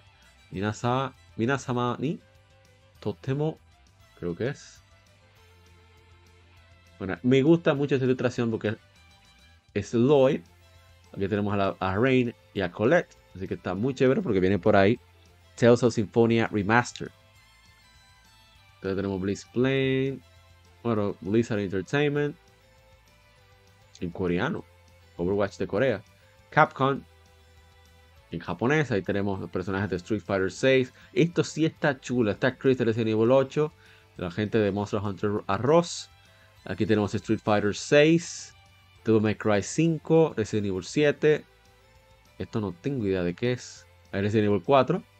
Pero tenemos también Mega Man Battle Network. Genial. Y Exo Primal. Genial. Creo que este es el que más me gusta de todos. Está genial. Ahí tenemos eh, trabajo de, artístico de Capcom. También nuevo, varios personajes de, de las franquicias de Capcom. Miren el maestro Hideaki Itsuno que dice Feliz Año Nuevo. Desarrollo de Dragon's Dogma 2 está progresando bien. Está poniendo más un juego, está convirtiendo en un juego interesante. Esperen más noticias. Genial. Yo creo que no hay mejor forma de que el maestro Itsuno esté deseando un feliz año nuevo que diciendo, señores, estamos trabajando. ¿eh? No se pierdan, aquí se está trabajando. También unas felicitaciones de Mega Man, la cuenta oficial de Mega Man eh, para Japón. Street Fighter, también la, la japonesa. Qué chulo está ese río editando. Hasta ahora va ganando Capcom, ¿eh? Gothic wa Mahou Otome. Es un juego de eso eh, para mujeres. CD Projekt Red, Red Japan. Deseando un feliz año. CFK, no tengo idea de qué es, una empresa coreana. City Connection, eso sí la, la he visto por ahí. Que veo que ellos son los dueños de muchos de los juegos de NES que Nintendo tiene, Nintendo Switch Online. Me parece muy interesante eso. Kosen, no tengo idea. No puedo decir que reconozco algo. Chorus Worldwide. No tengo idea tampoco. Parece que son indie japoneses.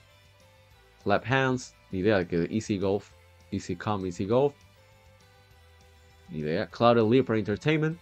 Ellos son los que llevan los juegos de Falcon a Corea del Sur y a Corea, perdón, y a, a- China y a otros países asiáticos. También hacen el port para Nintendo Switch y para PC. Krypton, pero la, la cuenta de Japón. Krypton Future Media. Ok. Crytek. Feliz año nuevo. Bien. Cyberstep. No tengo idea de qué es eso. Panda Shoujo. Psy Games. Ese sí lo conocemos. Ahí está el queridísimo Toshihiro Nagoshi, que tiene su estudio. Ah, no mentira. Pero es porque se fue alguien de Capcom. Bueno, no recuerdo bien, en verdad. Estoy hablando tonterías. Side Designation. Grand Blue Fantasy. Estoy esperando ese RPG por hora. Grand Blue Fantasy Rolling. Desarrollo está en las fases finales. Ajá, que están todos trabajando, bajando la calidad, bla, bla. Bien.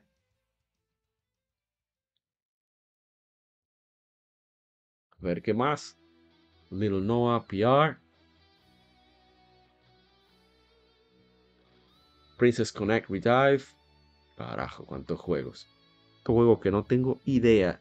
No tengo la más mínima idea de qué trata. Tenemos D3 Publisher, la filial la principal japonesa. Tiene varios juegos ahí. Poniéndose a hacer anuncios, muchos juegos, eh, nuevos títulos este año. Este de juego de novelas visuales. Earth Defense Force, que son ellos que lo manejan. Son muy entretenidos estos juegos de ellos. Dangan Entertainment. Every Year, Dangan Entertainment. Ni idea quiénes son ellos, ¿eh? Ni idea. Devolver Digital. Ahí tenemos. eh, ellos manejan muchos indies. Tico, Moonglass. Oh, se ve bien. Oh, pero ¿qué es esto que está sonando? Espera, espera, espera, espera. Tengo que averiguar qué es esto. Esto no es lo loco. Hades Origin Super Range. Overdrive. Está genial. Genial está. Bien, seguimos. Dragami Games. Ok. Oliver Chainsaw Remake. Nadie pidió eso, pero bueno. Trecom Tokyo Stories. East Asia Soft. Mucha. Llegando feliz año nuevo. Me parece que este Gensoman, ese dibujo. Bueno, parece, ¿no? ¿Qué es? América y Europa. Muy buenos, dice East Asia Soft. Muy duros. Experience. Juego para Switch. Nojuba. Yuribe. Chevalier. Ajá. Flying Works. Ok. From Software. Ahí sí. Tengo sinceros agradecimientos por este emocionante año juntos. Etcétera, etcétera. Muy duro el arte. Future Tech Lab. Vamos a ver Fury. Ya los otros no lo conozco. Ok. Monarch. King Tomo. No tengo idea de qué hacen esta gente. Jam Drops tampoco. Hay muchos estudios que están por ahí que uno no tiene idea. Ah, ellos son los de, eh, de, de Sakuna. Excelente. Excelente.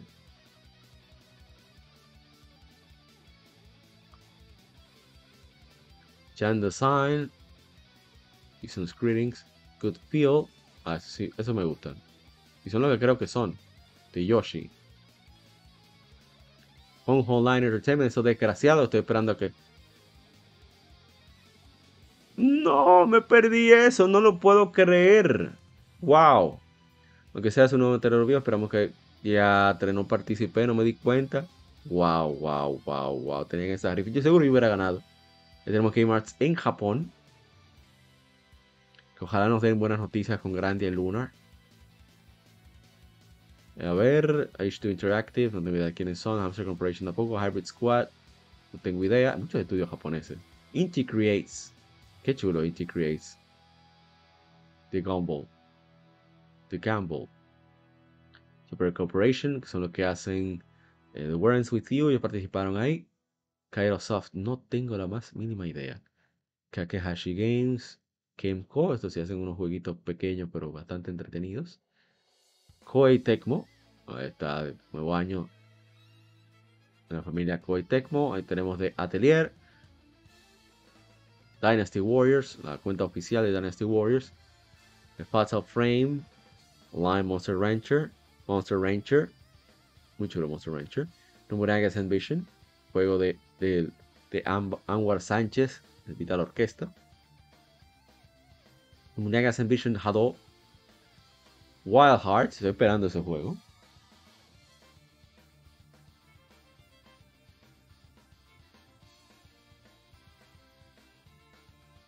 Winning Post, ni idea. Fallen, Fallen Dynasty, nuevo año 2023. Excelente. Kojima Productions, ahí deseando, bastante chévere. Kojima, Koni- oye, Kojima, Konami Digital Entertainment, bueno, dejaron un año a ver si veo algo. Ay, par- no, no, no lo identifico, siendo sincero. Tokimeki Memorial. Level 5. ¿Qué dijeron los de Level 5? Oh, pero qué bien.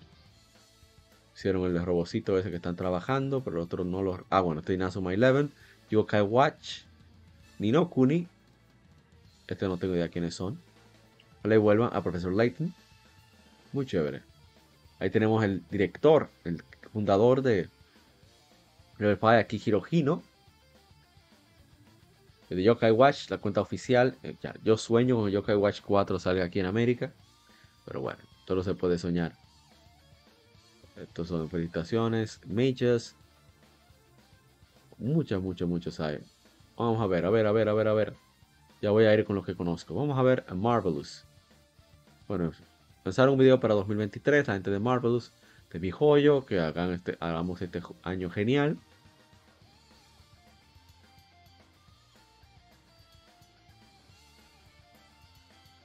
Natsume. Nuevo año nuestro CEO Hiro Maekawa. Ah, hablando de Harvest Moon en 1997 para Super Nintendo. Que ya 20 eh, que celebra el 25 aniversario, Rapid Moon Winds of Anthos, que van a continuar trabajando. Eh, 28 años, será todo feliz con software en, en- en entretenimiento interactivo, eh, emocionante para toda la familia. Y bueno, qué bien. Me gustó, me gustó eso. Natsume Atari. Idea. A ver, Nexon sí lo conozco. De Corea. Neverland, ni idea. No, no lo recuerdo, sinceramente. A ver, Nicalis, me suenan. Ahí vienen los míos, Nihon Falcon. Con la chica de que todavía no he conocido, Trails from Azure. Ver, Nintendo. Diseño nuevo de Nintendo. También la- de Nintendo Latinoamérica. También eh, felicito a todos. Muy chulo. Y Animal Crossing, Kirby. Mira, no se ve que Kirby tiene una cuenta oficial en Japón. Lo voy a seguir. Monolith Soft. Qué bonito de Monolith Soft. Por ahora va ganando Capcom, ¿eh? Splatoon. Ver, Nintendo Dream, que es la revista. Y Ponichi Software. Muy bien, con Disgaea 7. A ver. The Pokémon Company. Muy bien. A ver, Sega. Muy chulo. Sonic. La cuenta oficial de Sonic, tanto la, la, occidental como la japonesa, excelentes. ¿eh? Miren, ahí están patrocinando Yakuza Ishin. Y Honest Star Online 2. También tuvo su celebración. Muy bonito. Tenemos más de Sonic. Space Channel. ¿Qué? Una cuenta oficial de Space Channel 5. No puede ser. No, Monkey Ball sí lo entiendo. Y Virtua Fighter también. Wow. Excelente. Verdad, tengo que descargar la, la Virtua Fighter. A ver, Kino Fighter 15, la gente de SNK celebrando. Vamos a ver PlayStation. Ahí tenemos eh, Sackboy Big Adventure. eh, de Japón, PlayStation. La cuenta oficial para Japón. Ahí celebrando. Es muy, muy, muy creativo. Como en forma de la comida eh, tradicional, digamos, de, año. eh, con los símbolos de PlayStation. Muy bien. A ver, Sora Limited. Ahí es un mensaje de Sakurai. ese año, un feliz año nuevo. Spike Chunsoft. Hay algo alusivo a sus juegos. Una compañía que también me gustaría eh, conocer. En un título grande que están realizando. Dicen ellos. Square Enix. Sobre Octopath Traveler 2. También el presidente dio que, se afectó el COVID-19. Y que esperan que este año. Que vendieron tres estudios. Que para concentrar esos recursos. Incrementar la sofisticación y complejidad del desarrollo de juegos. Así que va a hacer reformas estructurales. eh, hacer, reconfigurará su portafolio de títulos para eh, mediano y largo plazo. Así que acelera- acelerarán sus esfuerzos para fortalecer las capacidades internas de desarrollo, expandir nuestro, nuestro, nuestro campo de talento interno, también concentrando nuestros recursos en el desarrollo de títulos que son competitivos a nivel global. Eso está muy bien. deben flexibilizarse para portafolio medio y largo plazo. Esto está muy muy bien de parte del presidente de Square Enix. A menos que van a ser una organización global. De, eso está muy bien. Un solo Square Enix. Eso está excelente. Apoyo eso. Y ahora tienen corta cooperación entre dos jefes de publicación. Oficiales de publicación. Muy bien. Eso me alegra. Excelente. Bueno, mucho, mucho bla bla bla. Bravely, muy bien, la ilustración. Dragon Quest, muy bien, eh, porque es el año del conejo. Excelente. Con ese monstruo. A ver, Dragon Quest oficial también celebró el año, pero conmemorando, ¿sabes? Eh, haciendo publicidad de Dragon Quest Treasures.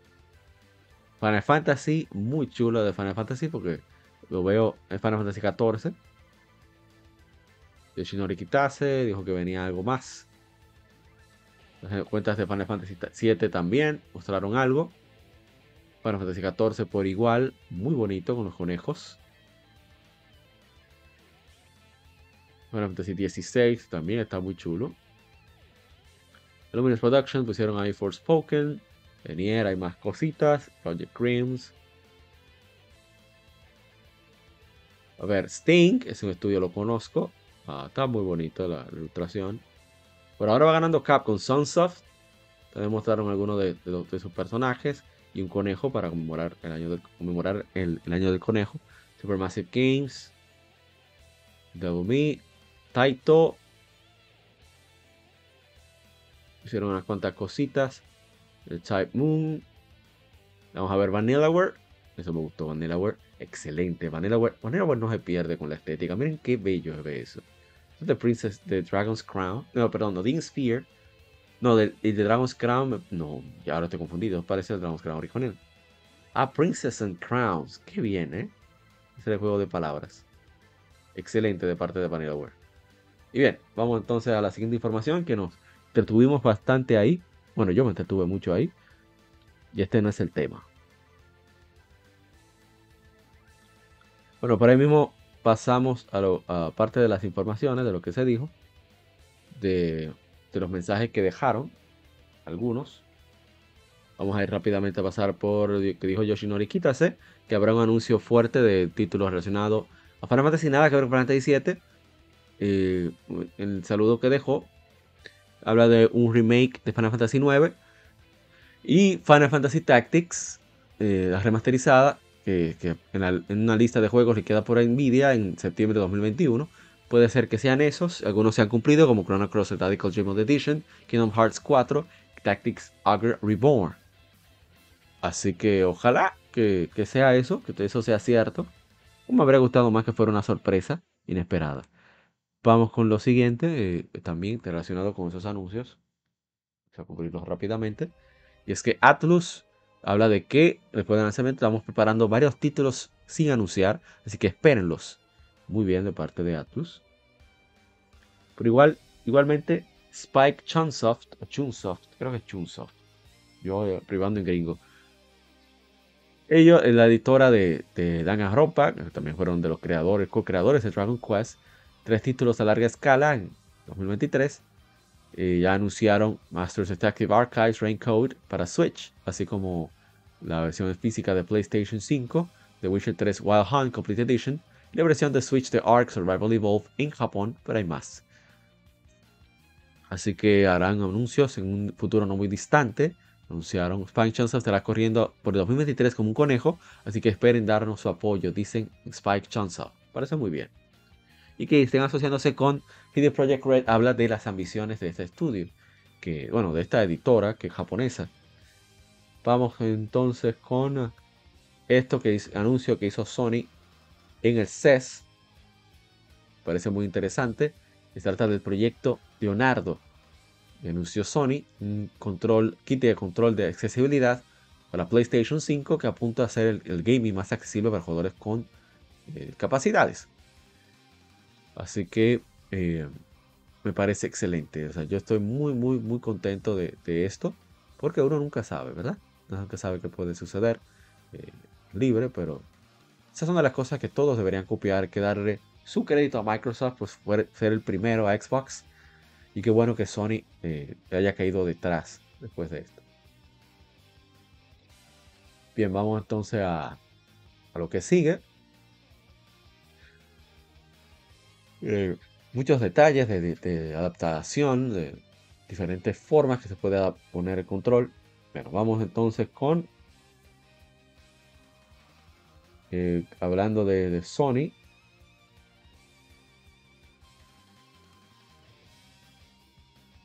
Eh, PlayStation 5 alcanza 30 millones de unidades vendidas en todo el mundo, anunció en la CES de 2023. Eh, el 30 de septiembre de 2022 había reportado 25 millones, según Sony, presidente de Sony Interactive Entertainment, CEO Jim Ryan. De 2022 fue el mejor mes para play, consola, ventas de la consola PlayStation 5. Así que, muy bien por Sony. Ojalá que eso motive a que más desarrolladores se integren de lleno a la novena generación de consolas, porque la verdad es que ya está bueno. ¿eh? Vamos a ver. Ya para culminar este Game Informe, el director creativo, ex director creativo de Playground Games, Mike Brown, ha anunciado la formación de Maverick Games, un nuevo est- estudio de desarrollo de juegos AAA en Leamington. Leamington. Está actualmente desarrollando un nuevo juego premium mundo abierto para consolas y PC. Eh, bueno, no voy a leer todos los miembros, pero hay personas de Play- muchas personas de Playground Games, de Summon Digital y de eh, director de diseño de experiencia de EA Games, Ellie Marshall. Así que muy bien por ellos. Ya con eso concluimos el Game Informe. Vamos a pasar a lo que sería la... ¿Cómo se dice? Eh, Estoy perdido. Las efemérides, así que no se muevan. Ya regresamos con más de Legion Gamer Podcast, episodio número 149. No se me muevan.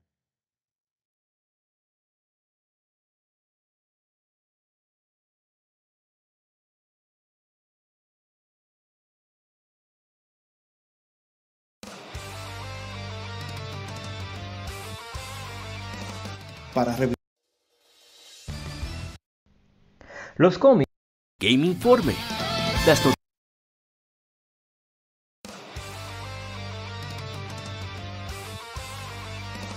Para revivir los grandes momentos y títulos del videojuego clásico, no dejes de escuchar cada mes Modo 7 Podcast. Ven y recuerda con nosotros entre análisis retro, datos y anécdotas la época dorada del videojuego. Sin micropagos ni pases de temporada, solo puro amor por el pixel y el polígono. Modo 7 Podcast, la retroaventura comienza ya.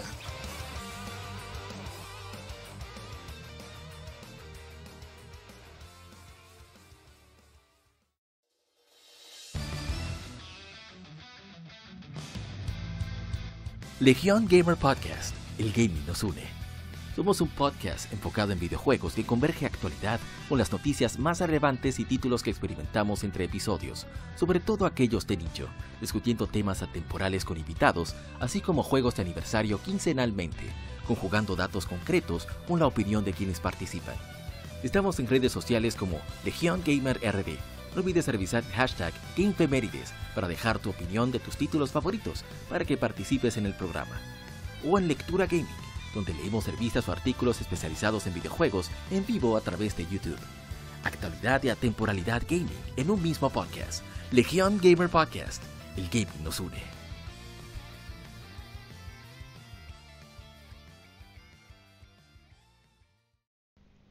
Los cómics no son solo superhéroes y el manga no es solo muñequitos de pelea. Existe un lado más profundo de estas industrias, y no hablo solo de Japón y Estados Unidos, sino de todo el mundo. Para explorarlo, Cultura Cómic te trae el mejor podcast de historietas de República Dominicana. Ya sea cómics, manga, band de cine, paquitos o como les llames, todo es parte del noveno arte.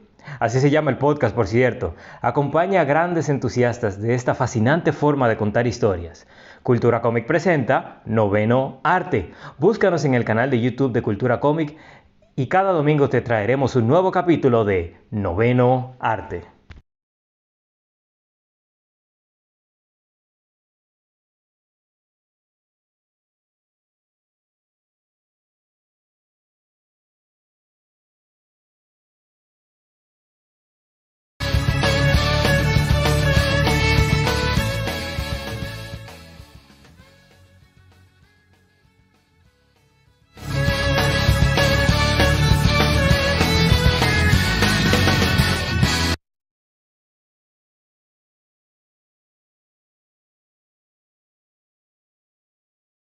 Gamefemérides. Juegos y consolas de aniversario son comentados entre hechos y anécdotas.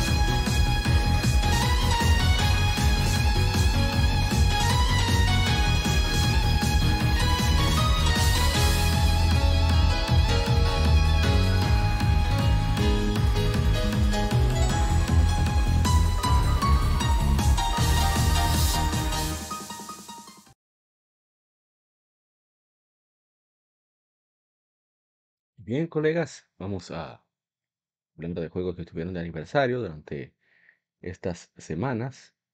Tomé un tiempito de asueto, me hacía falta. Jugué como loco.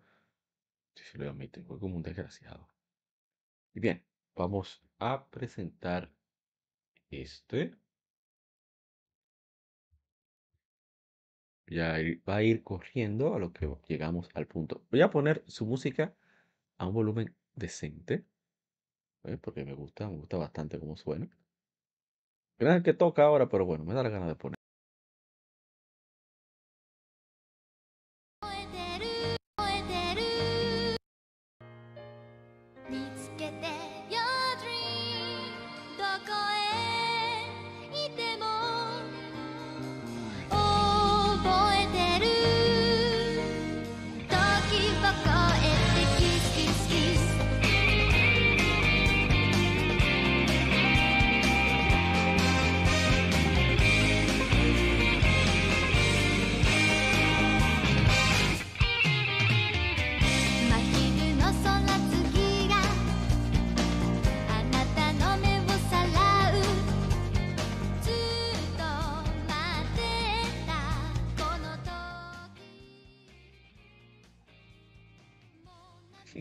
Suficiente, suficiente.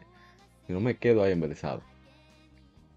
Hace 27 años se lanzó Breath of Fire 2 para Super Nintendo. Estoy loco por jugarlo, por cierto. Espero que para este año ya poder comenzarlo. Estoy puesto para Breath of Fire, debo decir.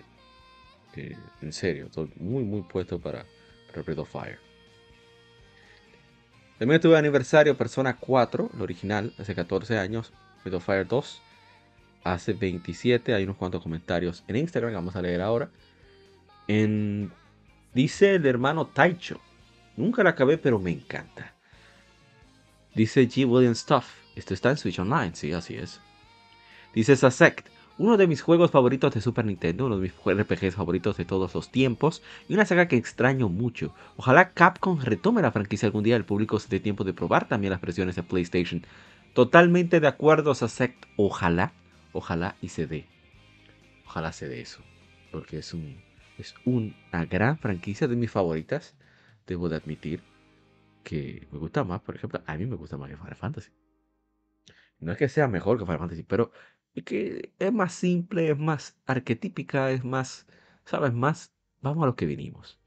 Eh, no trata de venderse como la gran cosa, es, es bastante honesta. Y a mí eso me, de alguna manera, me, me conquista. No puedo explicar la razón, no hay razón. Ah, pero que se inicie, vamos a dejarlo que se inicie. Ay, rízate ahí, tranquilo. Vamos a ver qué sigue.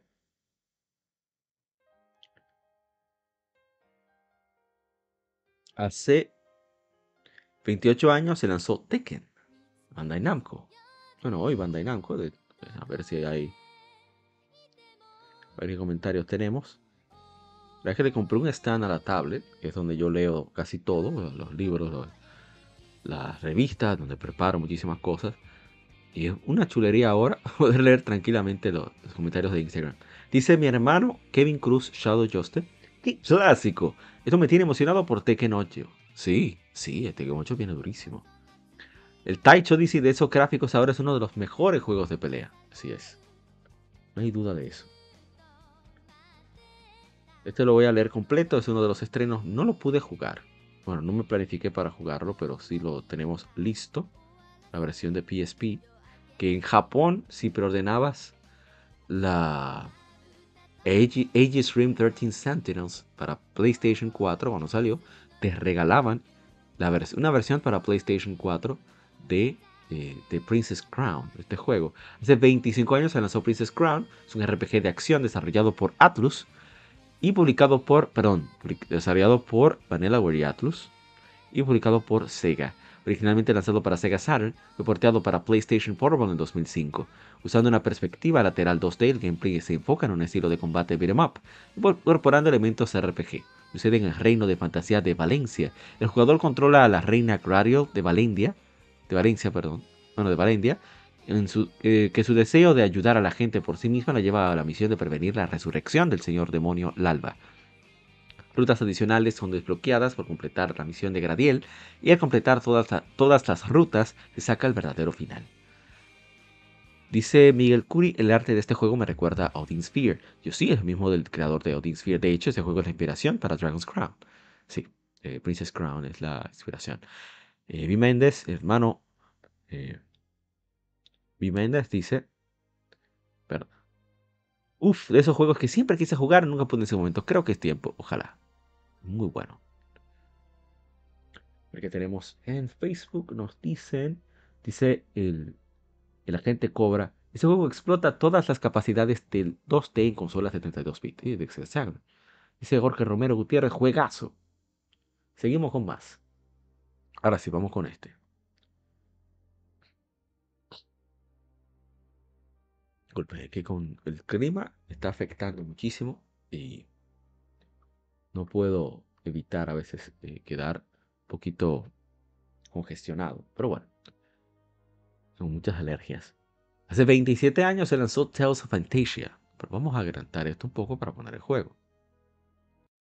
Debo decir que jugamos dos horas casi, ¿eh? Me ha encantado. Hace 27 años se lanzó Tales of Fantasia. Es un RPG de acción desarrollado originalmente por, Wolf, Wolf Team. Es el primero de la serie Tales de Namco o de Bandai Namco. Inicialmente fue lanzado para Super Famicom de Nintendo, que luego fue porteado a otras plataformas como PlayStation en 1998 o para Game Boy Advance en 2003, que luego, luego fuera publicado por Nintendo en Occidente en 2006, siendo la primera vez que está disponible en inglés de manera oficial. El juego sucede en un mundo de fantasía de Asilia y sigue a Crash Albain y sus aliados, quienes deben viajar en el tiempo con el fin de destituir, destruir perdón, a Zeus. Es un rey demonio que busca desatar el caos en el mundo. Porque sí, porque ese es su hobby, esa es su pasión. A ver. ¿qué de- si hay algo en Instagram. Aquí está. Dice el Taicho, necesito acabar este juego. Dice el King Azuokra. Yo me bebí esa grasita. Cuatro horas contra Taos. Duré peleando hasta que el RNG me ayudó. Que cogí seguir o algo. Una desgracia. Este juego debo decir que no esperaba mucho. Yo nunca lo había jugado, debo decir, hasta la versión PlayStation. Iba a jugarlo en Game Advance, pero hablaron tan mal de ese port que nunca le di chance. Hasta que dije, bueno, ya ahora vamos a ponernos en esto. Y debo decir que el juego me ha parecido encantador. Tiene muchos detalles. Y, no lo digo solamente en lo visual, sino en lo interactivo. O sea, tú interactúas hasta con inodoros y te dice, mira, tú tienes, hay algo, algo está bollando e- aquí. Aléjate. hay, hay mucha interacción. Eh, los personajes son, son muy arquetípicos, muy, muy cliché, pero creo que eso no le quita gracia, todo lo contrario. Y ah, yo estoy catadísimo con el juego, cómo se van desarrollando eh, cada aspecto del mismo, eh, cómo va la trama, va evolucionando de manera, no se siente acelerada, hay, hay mucho de curiosidad aquí, en este juego, y la verdad es que eh, se incentiva mucho, la, premia la, la curiosidad, te recompensa bastante. Y es un, de nuevo, lo mismo que con el primer Dragon Quest, como hablé en el vicio de la semana. Se nota los buenos cimientos que tenía esta franquicia y por qué todavía se mantiene. De hecho, yo, quería leer un texto relacionados a, a la, al primer Trails, perdón, al primer Tales of, eh, el equipo cuando iba a salir Tales of eh, Vesperia de, Xbox 360. Y hablan de, características de los Tales of que creen que se necesita para hacer, para trabajar en, la industria de los videojuegos. Y me parece genial. Es, de verdad, a mí me parece muy, muy buen juego. Tales of Fantasia, súper recomendado. Vamos con el que sigue. Ah, este tiene su video también, ¿eh? Vamos a ponerlo de inmediato.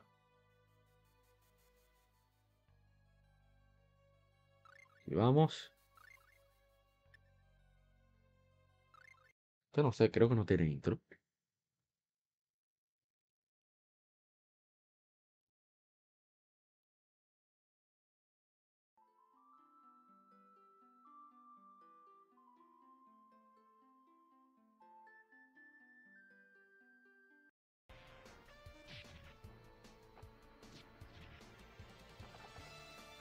Bien, vamos de cabeza. Como lo que vinimos.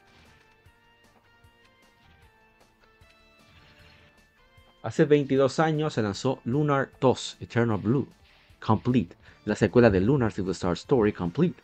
Originalmente lanzado en 1998 para Sega Saturn en Japón, fue porteado a PlayStation en 1999 y traducido para América en el 2000 por la editora Working Designs.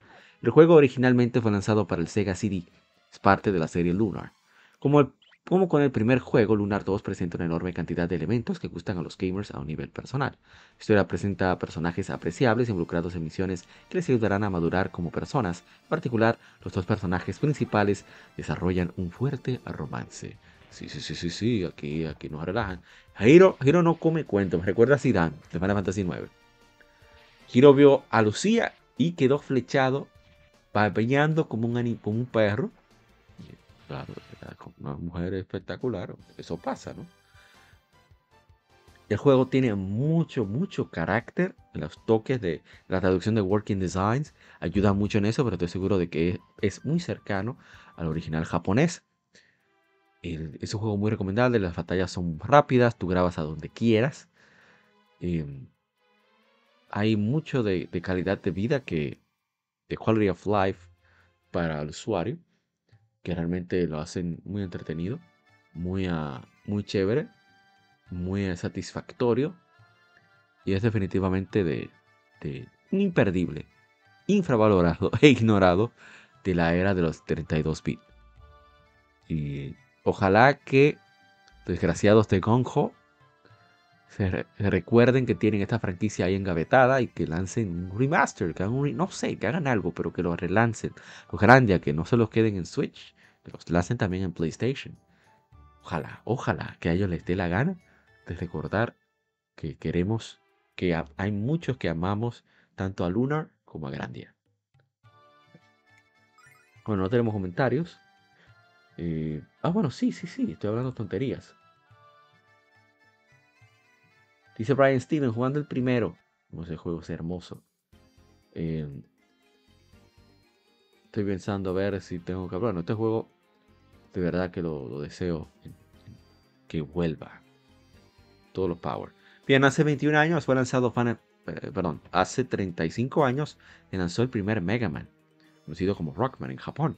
Es un juego de acción y plataforma desarrollado y publicado por Capcom para Nintendo Entertainment System, dirigido por Akita Kitamura con Nobuyuki Matsushima como jefe de programación. Es el primer juego de la serie de Mega Man que la serie original. Mega Man fue producido por un equipo pequeño, específicamente para el mercado de consolas caseras, primero para Capcom, que se enfocaba en títulos arcades. Eh, Gamer a los 30 dice Mega Man es excelente, solo que francamente me gusta más la saga X. Yo opino igual, la X para mí es la mejor. Y mi hermano Demix, Demix James dice anything, todo lo relacionado a Mega Man, nítido. Vamos con lo que sigue, que este también tiene su, su asunto. Tenemos que poner.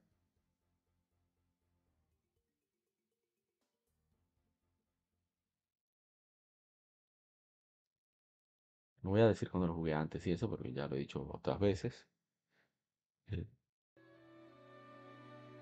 Es la versión de PlayStation Vita, la que ven en pantalla. A través de PlayStation TV. Bien, hace 21 años fue lanzado Final Fantasy X. Es un RPG desarrollado y publicado por Square o Square Enix como la décima entrega en la serie de Final Fantasy. Originalmente lanzado en 2001 para el PlayStation 2 de Sony, fue relanzado como Final Fantasy X X2 HD Remaster para PlayStation 3 y PlayStation Vita en 2013, PlayStation 4 en 2015, Windows en 2016 y llega a Nintendo Switch y Xbox en 2019. El juego marca la transición de la serie de entornos pre-renderizados a áreas totalmente en 3D, y el primero en la serie en presentar actuación de voz. Final Fantasy X reemplaza el Active Time Battle con el Conditional Turn-Based Battle y usa un nuevo sistema de niveles llamado Sphere Grid. Muy bueno que muchos juegos han copiado descaradamente y hay que dársela a Square Enix. Un buen trabajo con eso y con el gameplay de combate. Brillante, bello. Y mi hermano Demix, Demix James te lo dice. la risa desgraciada de, de Tyrus, o Tyrus, o como sea que se llame, desgraciado este. Esta franquicia me hizo dudar a mí del poder del GameCube. Porque cuando yo lo vi, yo vi el intro, ese intro que se va, están escuchando ahora. Déjame yo subirle un poco el audio. Porque eso hay que escucharlo.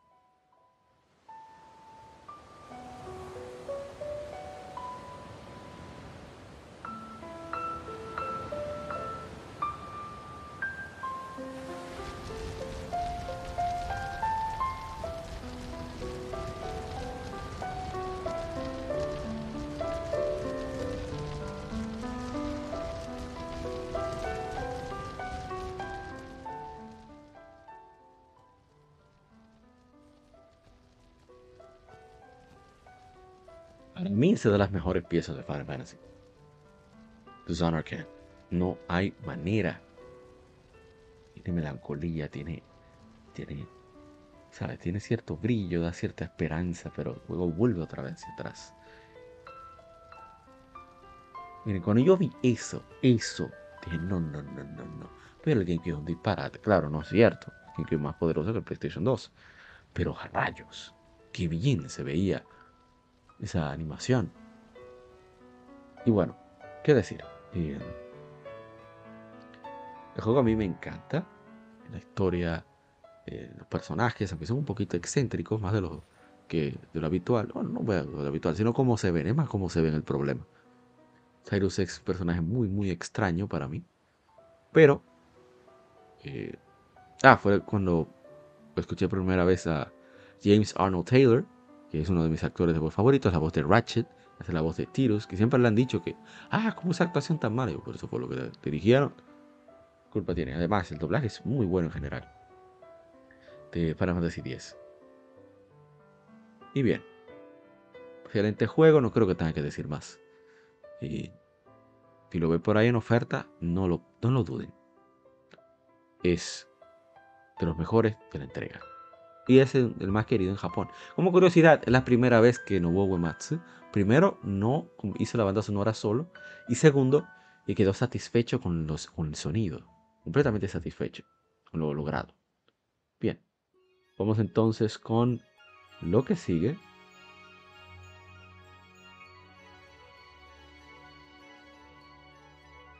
Que es otro Final Fantasy, por cierto.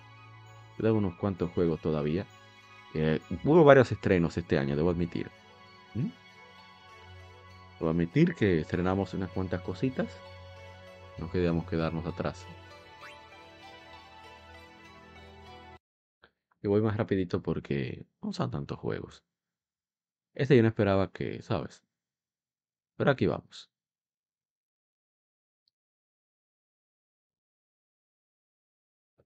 A ver.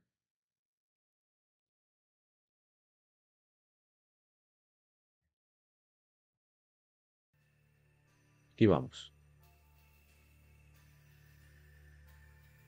Hace 13 años se lanzó Final Fantasy XIII. Es un RPG desarrollado y publicado por Square Enix para PlayStation 3 y Xbox 360, llegando luego a Microsoft Windows. Lanzándose en marzo de 2010, es el decimotercer título de la serie principal de Final Fantasy. El juego incluye un combate rápido, nuevo sistema para determinar cuáles habilidades son desarrolladas para los personajes llamado Crystarium y un sistema de, eh, personalizable llamado Paradigm para controlar cuáles habilidades son usadas por los personajes. Final Fantasy III incluye elementos de juego anteriores de la serie, como monstruos invocados, chocobos y airships. El juego sucede en el mundo ficticio flotante de Cocoon, cuyo gobierno, el Sanctum, está ordenando una purga de civiles que supuestamente han estado en contacto con Pulse, el temido mundo debajo. La ex soldado of Lightning inicia su lucha contra el gobierno con el fin de salvar a su hermana, quien ha sido marcada por no querer servir a una supuesta deidad de Pulse, haciéndola enemiga de Cocoon. Lightning es asistida por un grupo de aliados y juntos son marcados por la misma criatura de Pulse. Ellos se lanzan contra el Sanctum mientras tratan de descubrir su misión asignada y si pueden evitar convertirse en monstruos o cristales luego de completarlo. Hermosa Shiva, ahí tengo que dársela, Shiva está genial. Pero no tenemos comentarios en ninguno de los dos. Ah, bueno, dice eh, el agente Cobra dejando su, su veneno. Carrito Final Fantasy 13, desde que comenzó el down de la Final Fantasy. Bueno, es verdad. Yo no puedo decir que estoy en desacuerdo, pero debo decir que el juego a nivel técnico es impresionante. Este juego corre a 1080p en PlayStation 3, que eso no es fácil. A cambio, eh, se nota eh, cómo tuvieron tantas limitantes para el momento de crear los espacios con el tal de mantener esa fidelidad visual. Para mí eso es lamentable, pero es lo que hay. El gameplay es mucho más simple de lo esperado. Eh, yo lo había jugado la primera vez, no me gustó. Ahora fui con otra mentalidad, la misma mentalidad con la que fui a The Legend of Zelda Breath of the Wild, de que, bueno, es parte de la saga, pero no es la línea principal de la saga. No estoy diciendo que no lo es, estoy diciendo que no la percibo como tal.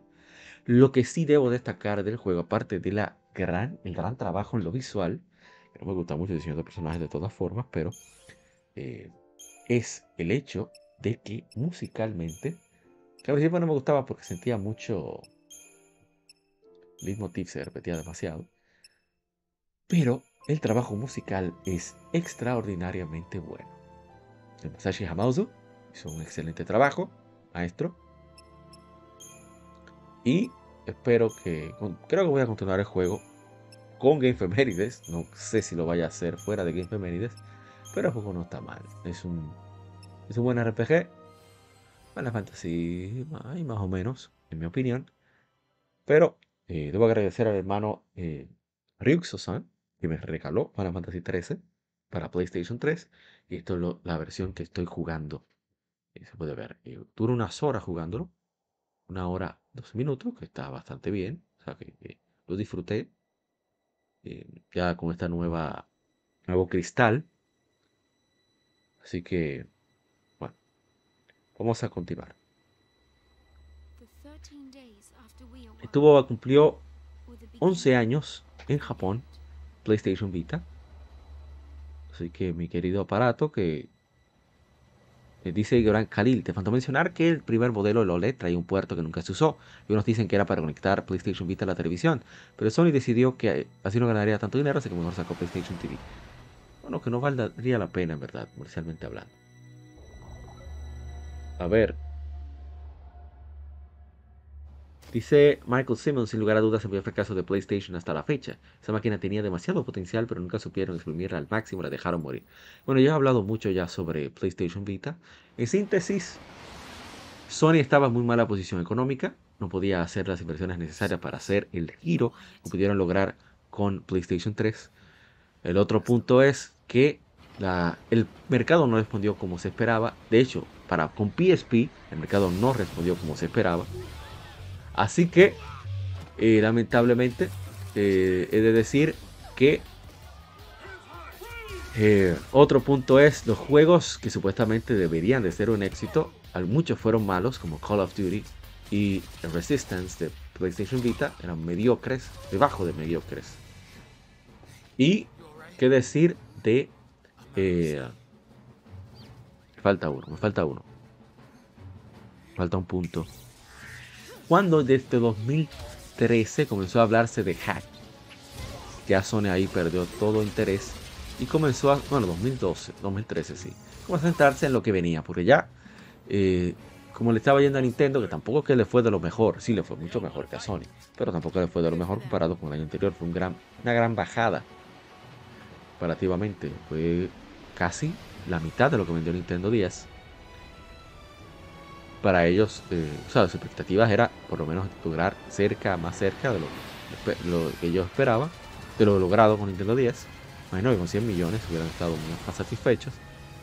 Pero, bueno, la invasión de los smartphones y demás, y el hack hizo que PlayStation perdiera el interés, Sony perdiera el interés en invertir en, estos juegos, perdón, en- ya con lo que pasó con Killzone, que es un muy buen juego Killzone, aunque también Sony no le dio la publicidad adecuada, no supo manejar el plus, hubo muchas cosas que Sony pudo haber hecho mejor, pero al final el público no estaba en PlayStation Vita y Sony hizo lo que debía de hacer, centrarse donde veía más, mayor potencial de éxito, como fue PlayStation 4, y al final tuvieron razón. ¿eh? PlayStation 4 ha sido lo que más ha generado dinero a PlayStation en su historia. Creo que a Sony, bueno, no estoy seguro, toda Sony. Ahí estaría hablando sin pase, pero en cuanto a PlayStation sí. Y bien. Pero yo adoro ese aparato, es mi aparato portátil predilecto. Todavía lo adoro. Tengo mi aparato más de 10 años. Cumplió 10 años en Navidad. Yo lo compré en Navidad de 2012. Qué, qué aparato tan excelente. Bien, vamos con el siguiente título.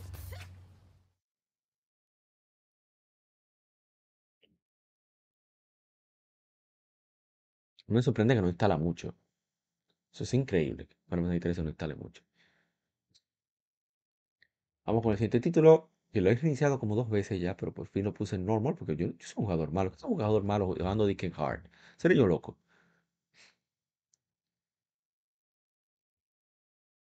Bien, hace...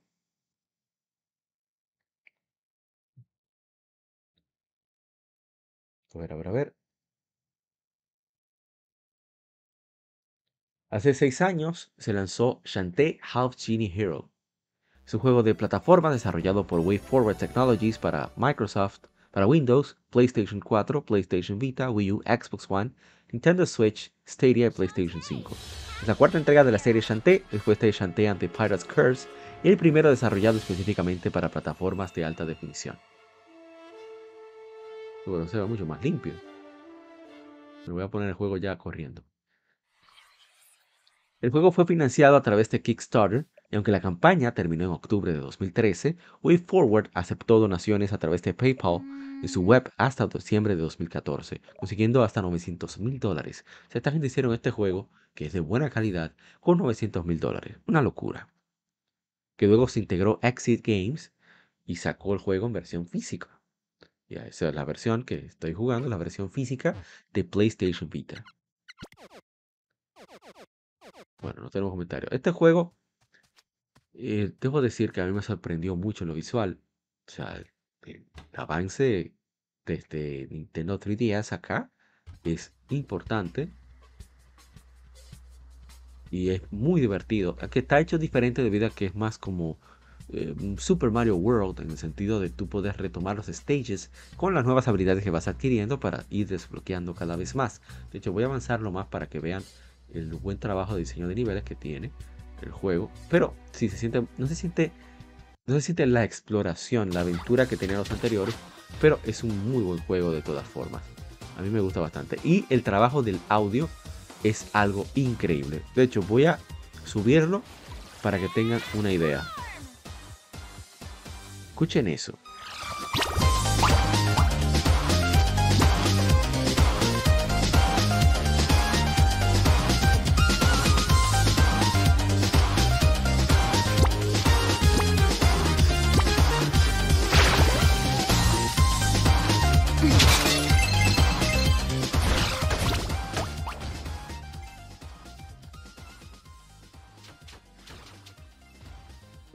Se llama ahora el músico que se encargó del audio, que él tiene unos samples que suenan casi, casi, tú sientes casi el instrumento real.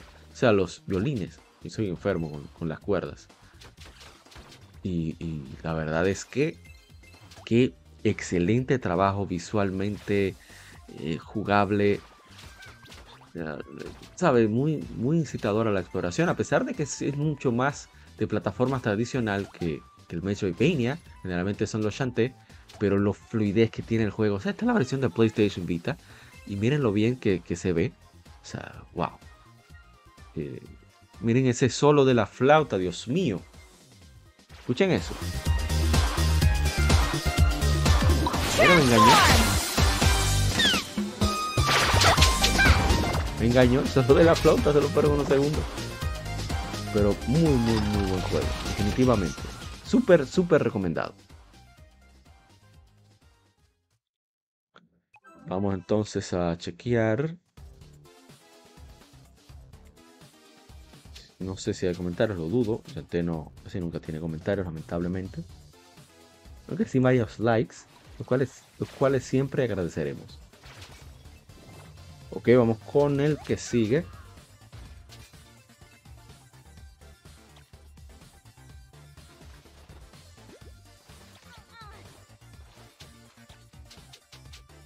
Hay un juego que lo pensaba dejar, creo que lo voy a dejar para el próximo episodio. Para poder hablar más de él. Yo pensaba incluirlo, pero voy a removerlo. Porque quiero, quiero ahondar más en este juego. Pero bien, vamos con el que está de momento. Hace 16 años se lanzó en Japón East Origin. Es un RPG de acción desarrollado y publicado por Nihon Falcon para Windows de Microsoft en 2006. En 2012 fue lanzado en el resto del mundo en inglés por Exit Games a través de Steam y demás tiendas de descarga digital para PC. Is Origin es una precuela a las 8 entregas previas, de bueno, 9 entregas previas de la saga de Is. Lleva a cabo 700 años antes de los eventos de Is Ancient Is Vanished. Dice mucho de la historia de Is, Darm Tower, la perla negra, las diosas gemelas y los seis sacerdotes. Y bueno, vamos a ver. Oh, tenemos comentarios, me sorprende. Escuchen el audio que tiene ese juego, Dios mío.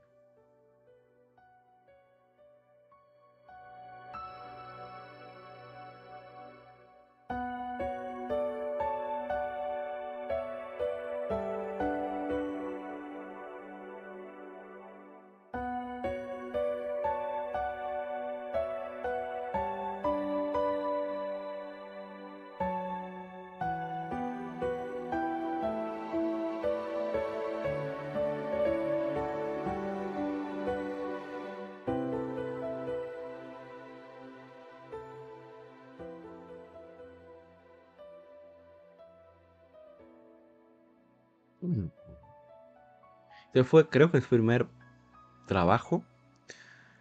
eh, ya, él trabajó en el guion de Shihiro Kondo ya de lleno en el juego. En un juego de, de Falcon. Y porque era fan de Falcon. Y luego lo contrataron. Me voy a, poner un poco más del gameplay. No, Bueno, se cortó un poco ahí. Disculpen. No sé por qué pasa eso. Es una locura que le da esto después de dos horas. No sé por qué. Pero bien. Voy a arreglar un poco la resolución acá. Y bueno, como decía. eh, un juego maravilloso. De hecho, el hermano Junior Polank de Juego Vania me preguntó si había hecho el gameplay. Eh, en ese momento estábamos haciendo.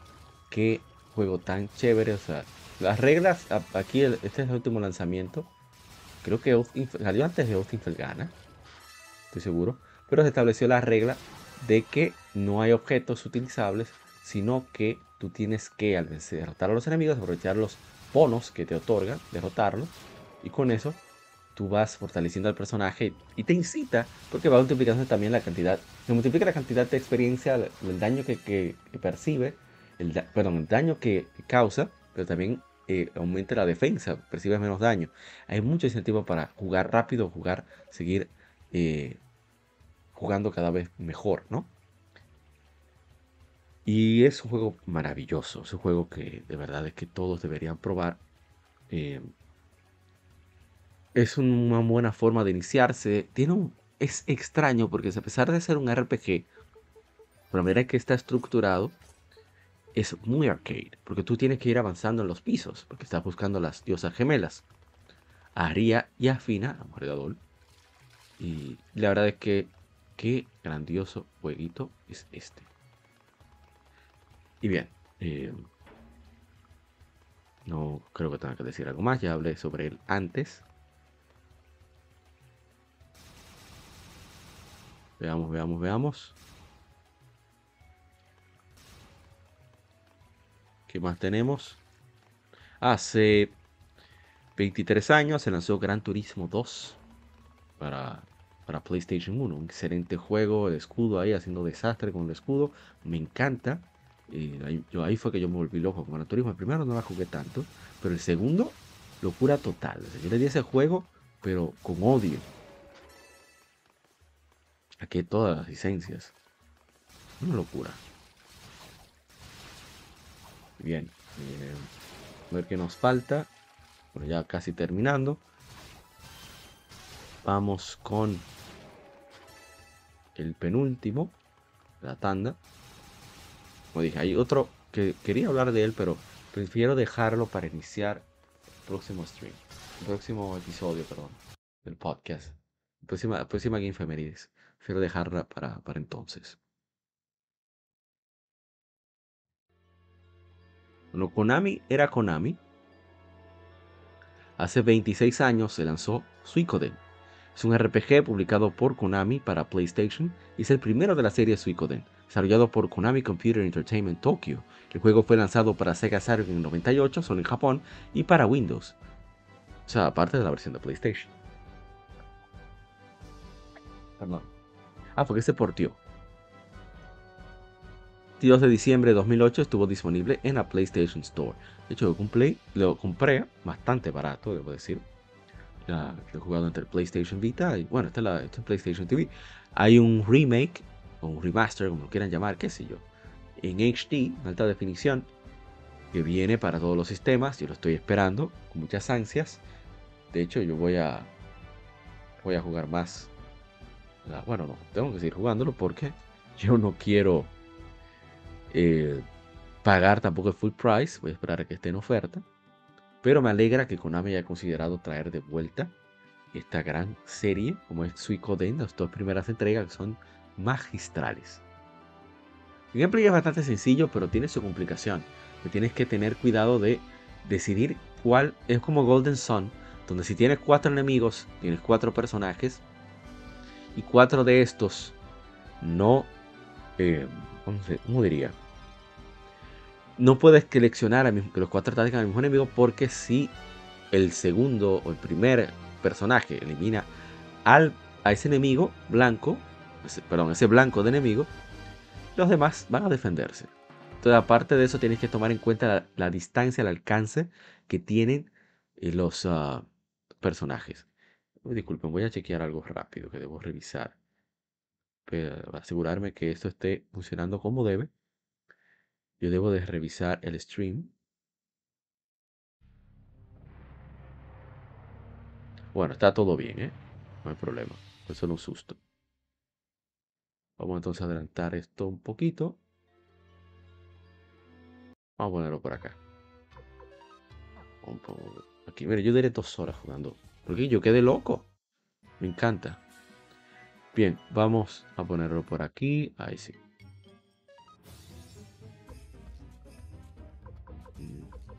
Aquí llega la parte más desgraciada del juego, que es esta rueda. Odio esa rueda. Dicen que ese es el filtro de Suicoden. ¿Sabes si de verdad te gusta si sigues jugando a pesar de eso? Dicen, a pesar de eso, dicen muchos. Vamos a volver a Instagram.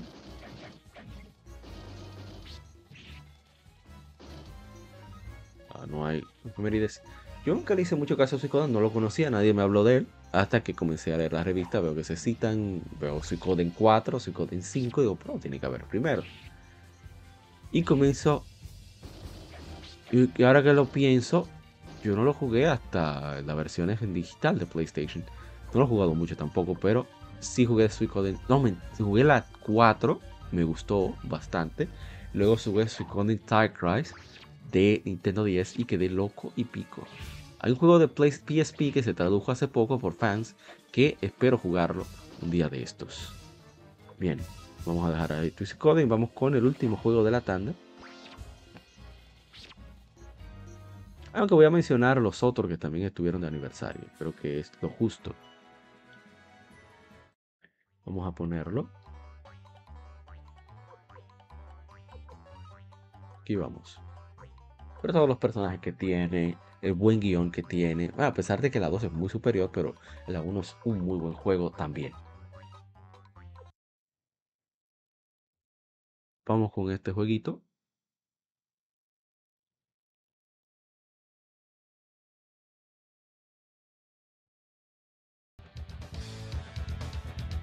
La música tan noventera.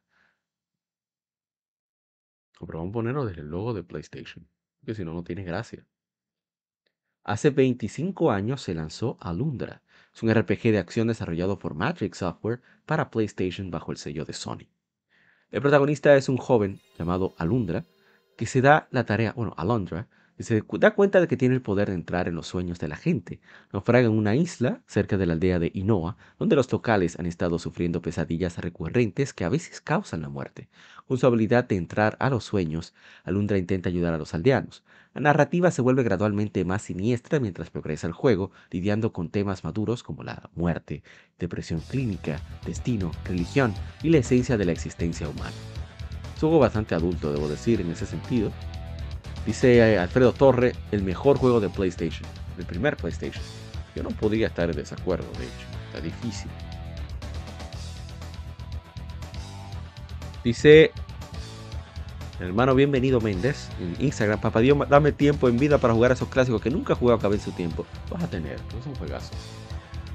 Bueno, decía de Alundra que es muy parecido a The Legend of Zelda, pero es más demandante en sus elementos de acción y al mismo tiempo, al mismo tiempo, tiene unos pozos bastante hijos de su madre. O sea, unos pozos que tú te quedas como un imbécil eh, tratando de buscarle la vuelta a cómo rayos resolver. Voy a poner un ejemplo. Bueno, después que, apague, a que termine el intro. Yo este juego no le hice caso, lo veía mucho en la pulga, pero repito, de PlayStation nadie me hablaba, así que no tenía idea. Lo que hice fue entonces, cuando salió en la... De hecho, nunca lo bajaron de precio en PlayStation, ahora que lo recuerdo, en la PlayStation Store. Tuve que aprovechar que había dieron un código de 20% y ahí fue que entonces decidí a comprarlo, porque no me salían en 6 dólares, sino que me salieran como entonces haría 5, no sé, bueno, me saliera menos caro. Claro, sacando de sacar ventaja siempre uno como rastrero. En fin, el punto está en que es un juego que la verdad es que eh, Tiene todo, o sea, tiene buen audio, tiene buena, buen guion, un guion, no un buen guion, tiene un bendito guion. Los visuales son eh, que no pasan eh, de las épocas y se ve genial todavía, se ve limpio, se ve bonito. Y los puzzles son bastante difíciles. Y aparte de eso, oye, tú te involucras en el juego. A ver, NPCs están bien trabajados todos. De verdad que muy, muy buen trabajo. De Matrix Software, lástima que el 2 se fue por otro lugar, pensando en, en aumentar el rango de público. Pero ese, ese es mi temor cuando los desarrolladores hablan de aumentar al público que van a satisfacer. Eh, pero este, ese es uno de esos ejemplos que me dan pavor. Pero bueno, estos son, puede ser que sea infundado, yo de temeroso siempre. Y es uno para mí de los mejores juegos de PlayStation 1. De mejores juegos de PlayStation. Y es marca de Sony, ¿eh?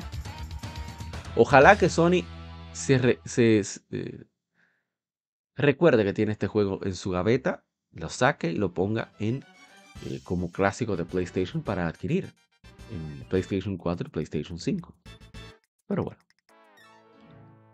Iba a comentar algo. Bueno, enseñar el puzzle. Yo quería enseñar el puzzle donde me tranqué por un ratazo. Ah, es este. Miren qué locura. Miren. A ver, a ver, a ver, a ver.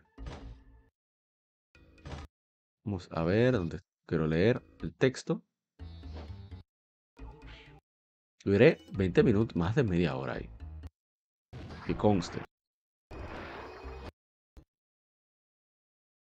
A ver, a ver, a ver.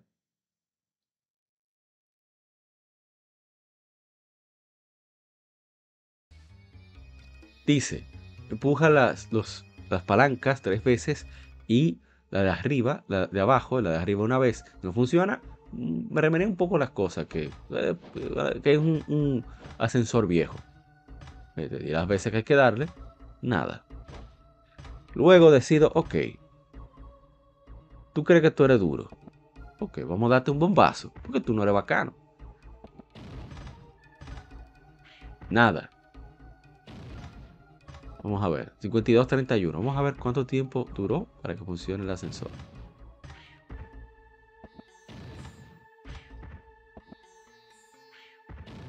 Hablando 5 minutos. Tiro bombas, hago de todo. Y digo, bueno, la única habilidad que me queda es la del dash. La única que me queda por hacer es lo del dash. Yo voy a inventar ahora. Entonces, miren. Miren. Comenzó a ver si le busco la vuelta, si es que corriéndole encima o algo. Ok, no funciona eso. Vamos a ver hacia allá. ¡Oh! ¿Qué es esto? ¡No! No me... No puede ser. Yo estaba muerto de la risa en ese momento. Qué locura. O sea, había que golpear hacia un... De una manera muy particular el ascensor para que funcione. Eso es alumbra. Para, para volverte loco, literalmente. Muy buen juego, la verdad. Súper recomendado. Mejor de ahí se daña. Así que mm, ojalá y tengan el chance de probarlo. Es un excelente juego, la verdad. Eh, tiene una, una precuela espiritual, que un predecesor espiritual, que es Landstalker para Sega Genesis. Tengo que ver si está en Nintendo Switch Online. No estoy seguro. Pero si está en Sega Genesis eh, Classics para todos los sistemas, Xbox, PlayStation, eh, Windows y obviamente Nintendo Switch. Así que es una buena oportunidad para disfrutar de, esa joya. De Landstalker, digo. Y Alundra, lamentablemente, la única forma moderna de comp- comprarlo es a través de la PlayStation Store para PlayStation 3, PSP, PlayStation Vita. Y bueno, de aquí vamos a dejar aquí efemérides. De nuevo, feliz año. Muchas gracias por la paciencia.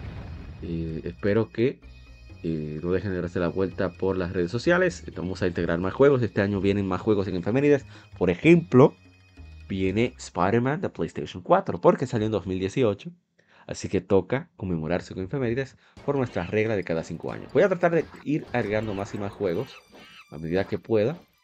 eh, pero mi prioridad va a ser la creación de la página web. Así que por eso quizás me tarde un poquito. Ahí aprendí a usar la bomba en Alundra. ¿eh?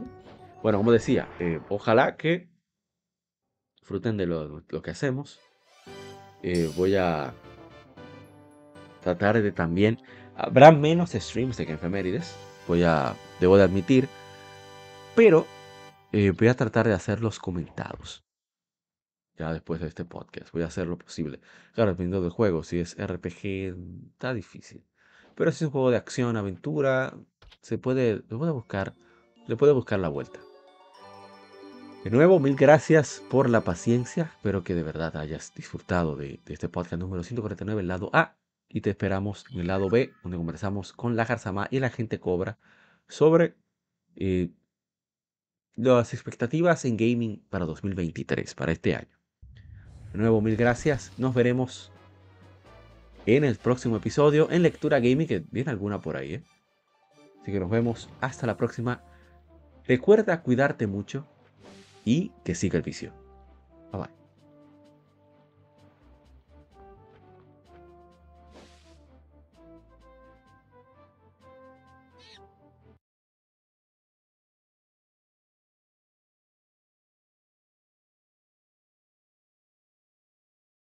Acabas de escuchar el lado A. Continúa este episodio en el lado B